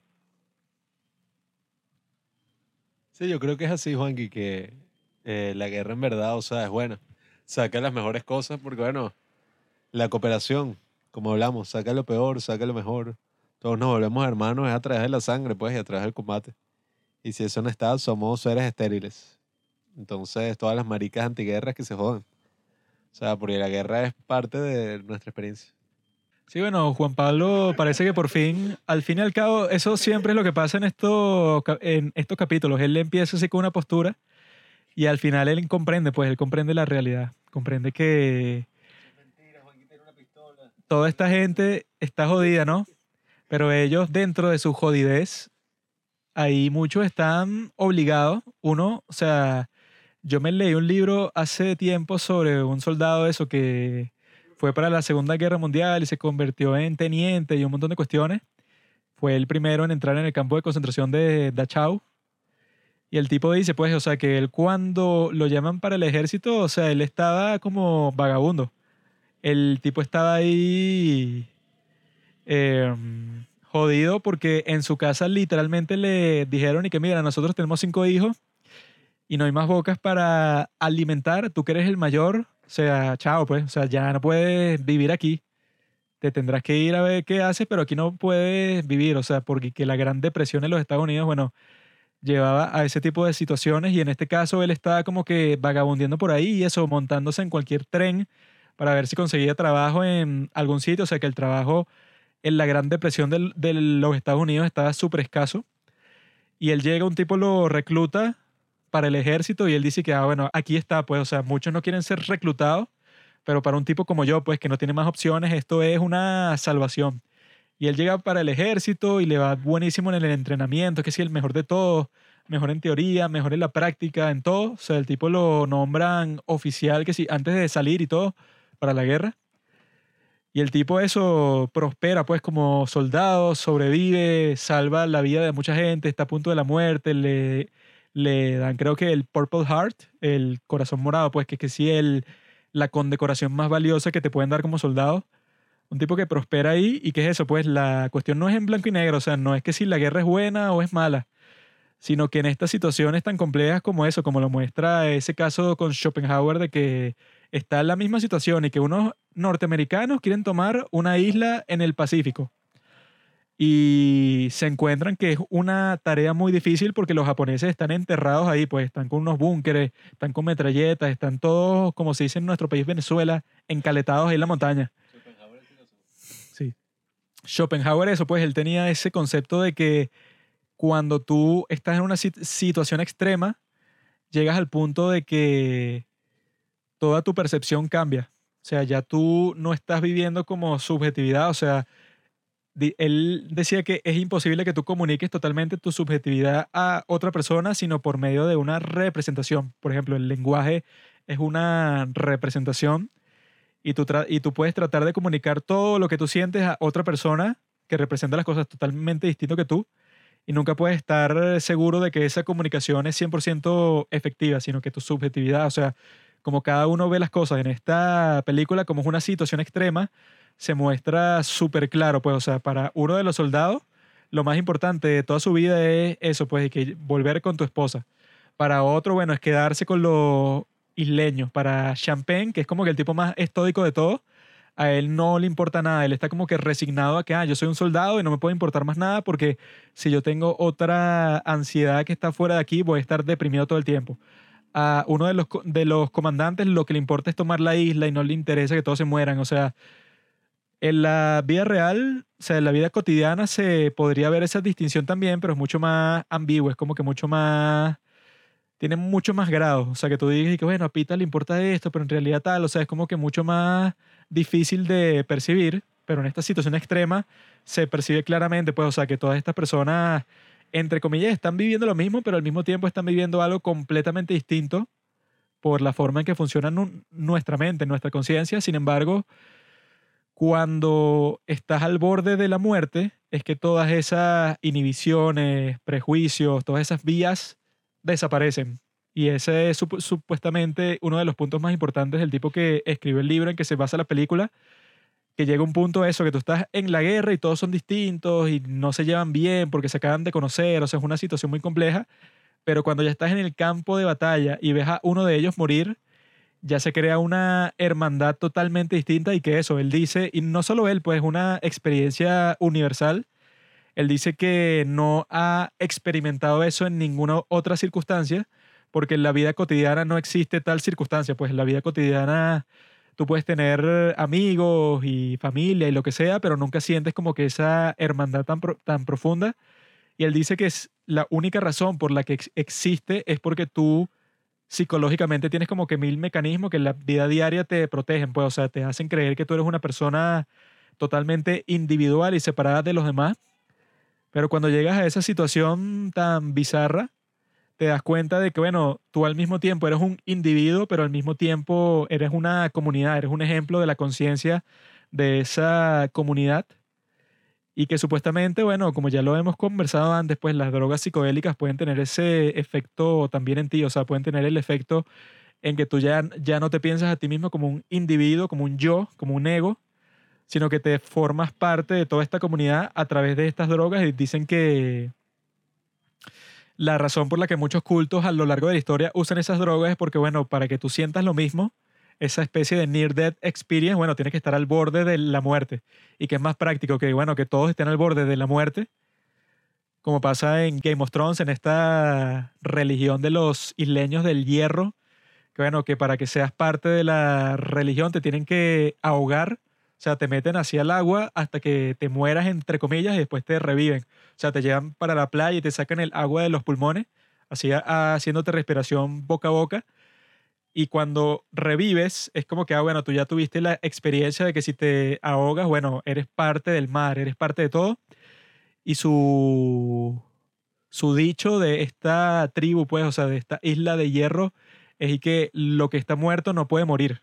Entonces, esa es como que la motivación principal que tú tienes. Y bueno, yo dudo que George R. R. Martin se inventó eso de la nada, sino que eso existe en muchas culturas y que, bueno, las culturas así como que menos ex- extremas dicen y que, bueno, que es más práctico ahogarte a ti para que te mueras y revivas, o te doy estas drogas que te hacen tener una experiencia enajenadora, pues, o sea, que te saca de tu conciencia para que te des cuenta que tú en realidad eres parte de todo lo demás y yo creo que eso se hace énfasis todavía más en las tomas esas que te pone de la naturaleza, pues, y de, la, de las criaturas que mueren también en este campo de batalla, que también son víctimas de la guerra, pero que no se cuentan, pues, o sea, tú en la guerra tú no estás y que se murieron 100.000 pajaritos, 3.000 perritos y 5.000 gaticos en el ataque de tal, o sea, tú no cuentas eso, pero sin embargo esas son víctimas también de que en ese campo de batalla arrasaron con todo lo que existía ahí, pues con todos los pájaros, todos los marsupiales, todos los animales que existían en ese campo de batalla asesinados. Entonces, ellos cuando están en pleno combate no les interesa en lo más mínimo eso, pero dicen, pues, o sea, que cuando tú estás en tu vida cotidiana, tú no estás pensando en tu muerte casi nunca, pues, porque tú no tienes ninguna experiencia así que, oh, no, no sé, me explotaron el brazo, estoy a punto de morir, o sea, eso no es parte de tu vida cotidiana, pero en la guerra la vida cotidiana es esa, pues, que tú ves a tus amigos morir todos los días. Y dicen eso, pues, cuando estás en ese modo de supervivencia, es que te das cuenta que tú eres un individuo, pero también eres simplemente un engranaje en la gran máquina asesina de la humanidad. Y bueno, es eso, como decía Juanqui, que al no tener un protagonista claro, pues obviamente va saltando entre personajes.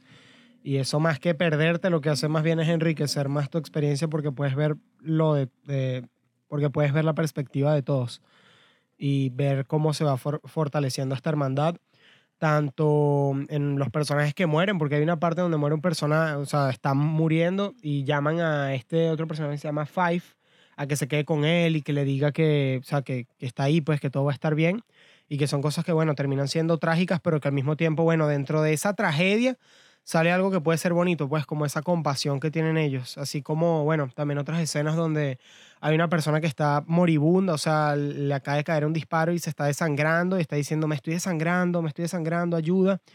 Y, o sea, va un médico y al médico lo matan y vuelve y va, va otro soldado e intenta ayudarlo, pero no lo logra. Y cuando se devuelve le dice, mira, te voy a recomendar para el corazón púrpura y la medalla de plata. Y la verdad es que, bueno, a esta persona ni le importa porque está viendo una, una, o un momento con tanta tragedia que no le permite ver, ver algo más pues que eso y con justa razón. Entonces pienso eso, pues que si bien puedes ver varias perspectivas, pues así vivimos, pues ves la, la perspectiva desde lo que puede llegar a ser horrible, una tragedia, como les decía al principio, algo eh, horrible, pero también dentro de eso puede salir esto que les comentaba Juanqui, que puede ser a su modo, pues algo que no se, que no, no se vive en ningún otro sitio y que hasta ahora el, que el mismo escritor de este libro, James Jones, él te habla sobre esa experiencia que él sintió ahí, pero que él no sintió en ningún otro lado, como un sargento, un sargento, como una persona intentaba protegerlos o como entre todos intentaban cuidarse y evitar que siguieran muriendo a pesar de estar en una situación horrible. Y bueno, nada, eso a su modo, al, al ser tan horrible, sigue siendo algo que dentro, buscándolo adentro, puede ser algo muy hermoso. Bueno, yo estuve investigando y un poco, a mí me gustó burda. Eh, está ahí como entre la mitad, pues, de... Este es un ejemplo, un claro ejemplo de cuando Terrence Malick hace algo bueno.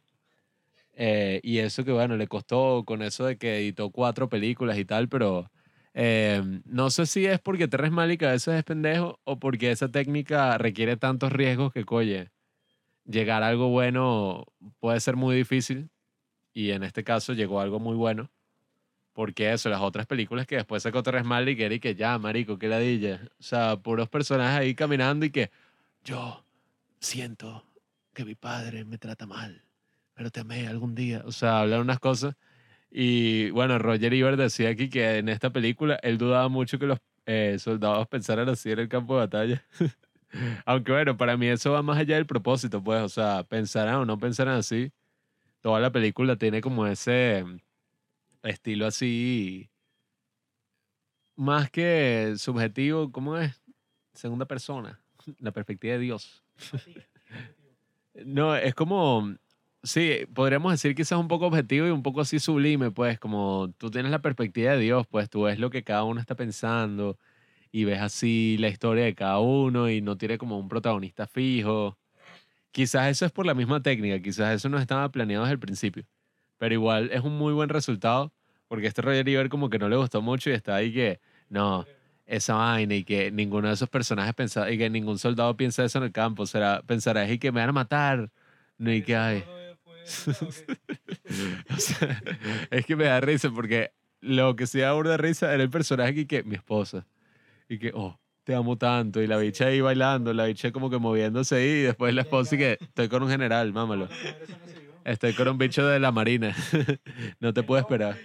Me he enamorado, es que, eh, y después al, al final la excusa, es que me sentía muy sola. El hombre es romántico, la mujer es mucho menos romántica que el hombre.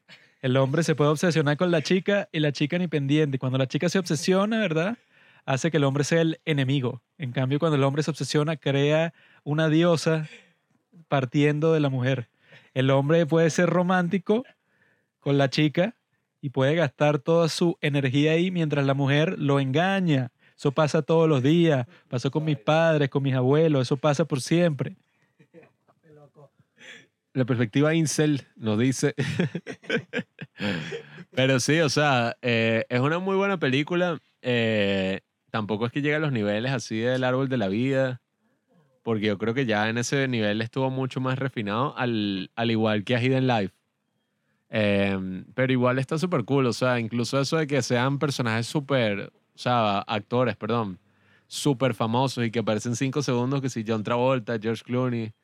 Es como súper extraño, pero, oye, es algo que uno no suele ver en una película, a menos que aparece y es un cameo todo show y que, wow, John Travolta. O sea, que si dejan un espacio así en silencio para que la gente aplauda. O si es una serie así esas de risas y bromas, la gente aplaude, ¡Woo! Eh, pero aquí no, pues aquí es como un elemento más de la película. Y, oye, me gustó. Eh, no sentí tanto, o sea, como quizás eso, pues en el árbol de la vida, otras, esa broma filosófica, así, porque mm, a veces yo estaba y que, ah, qué ladilla, cuando un personaje empezaba a hablar, no sé si a ti te pasó y que el bicho estaba que sí haciendo una cosa y entonces de nuevo, ay, la vida es triste, todos estamos solos, yo dije, cállate. Me pasó algunas veces, no en todas, eh, pero ese elemento está fino, pues. Y, y como les digo, eh, la guerra es un tema complejo.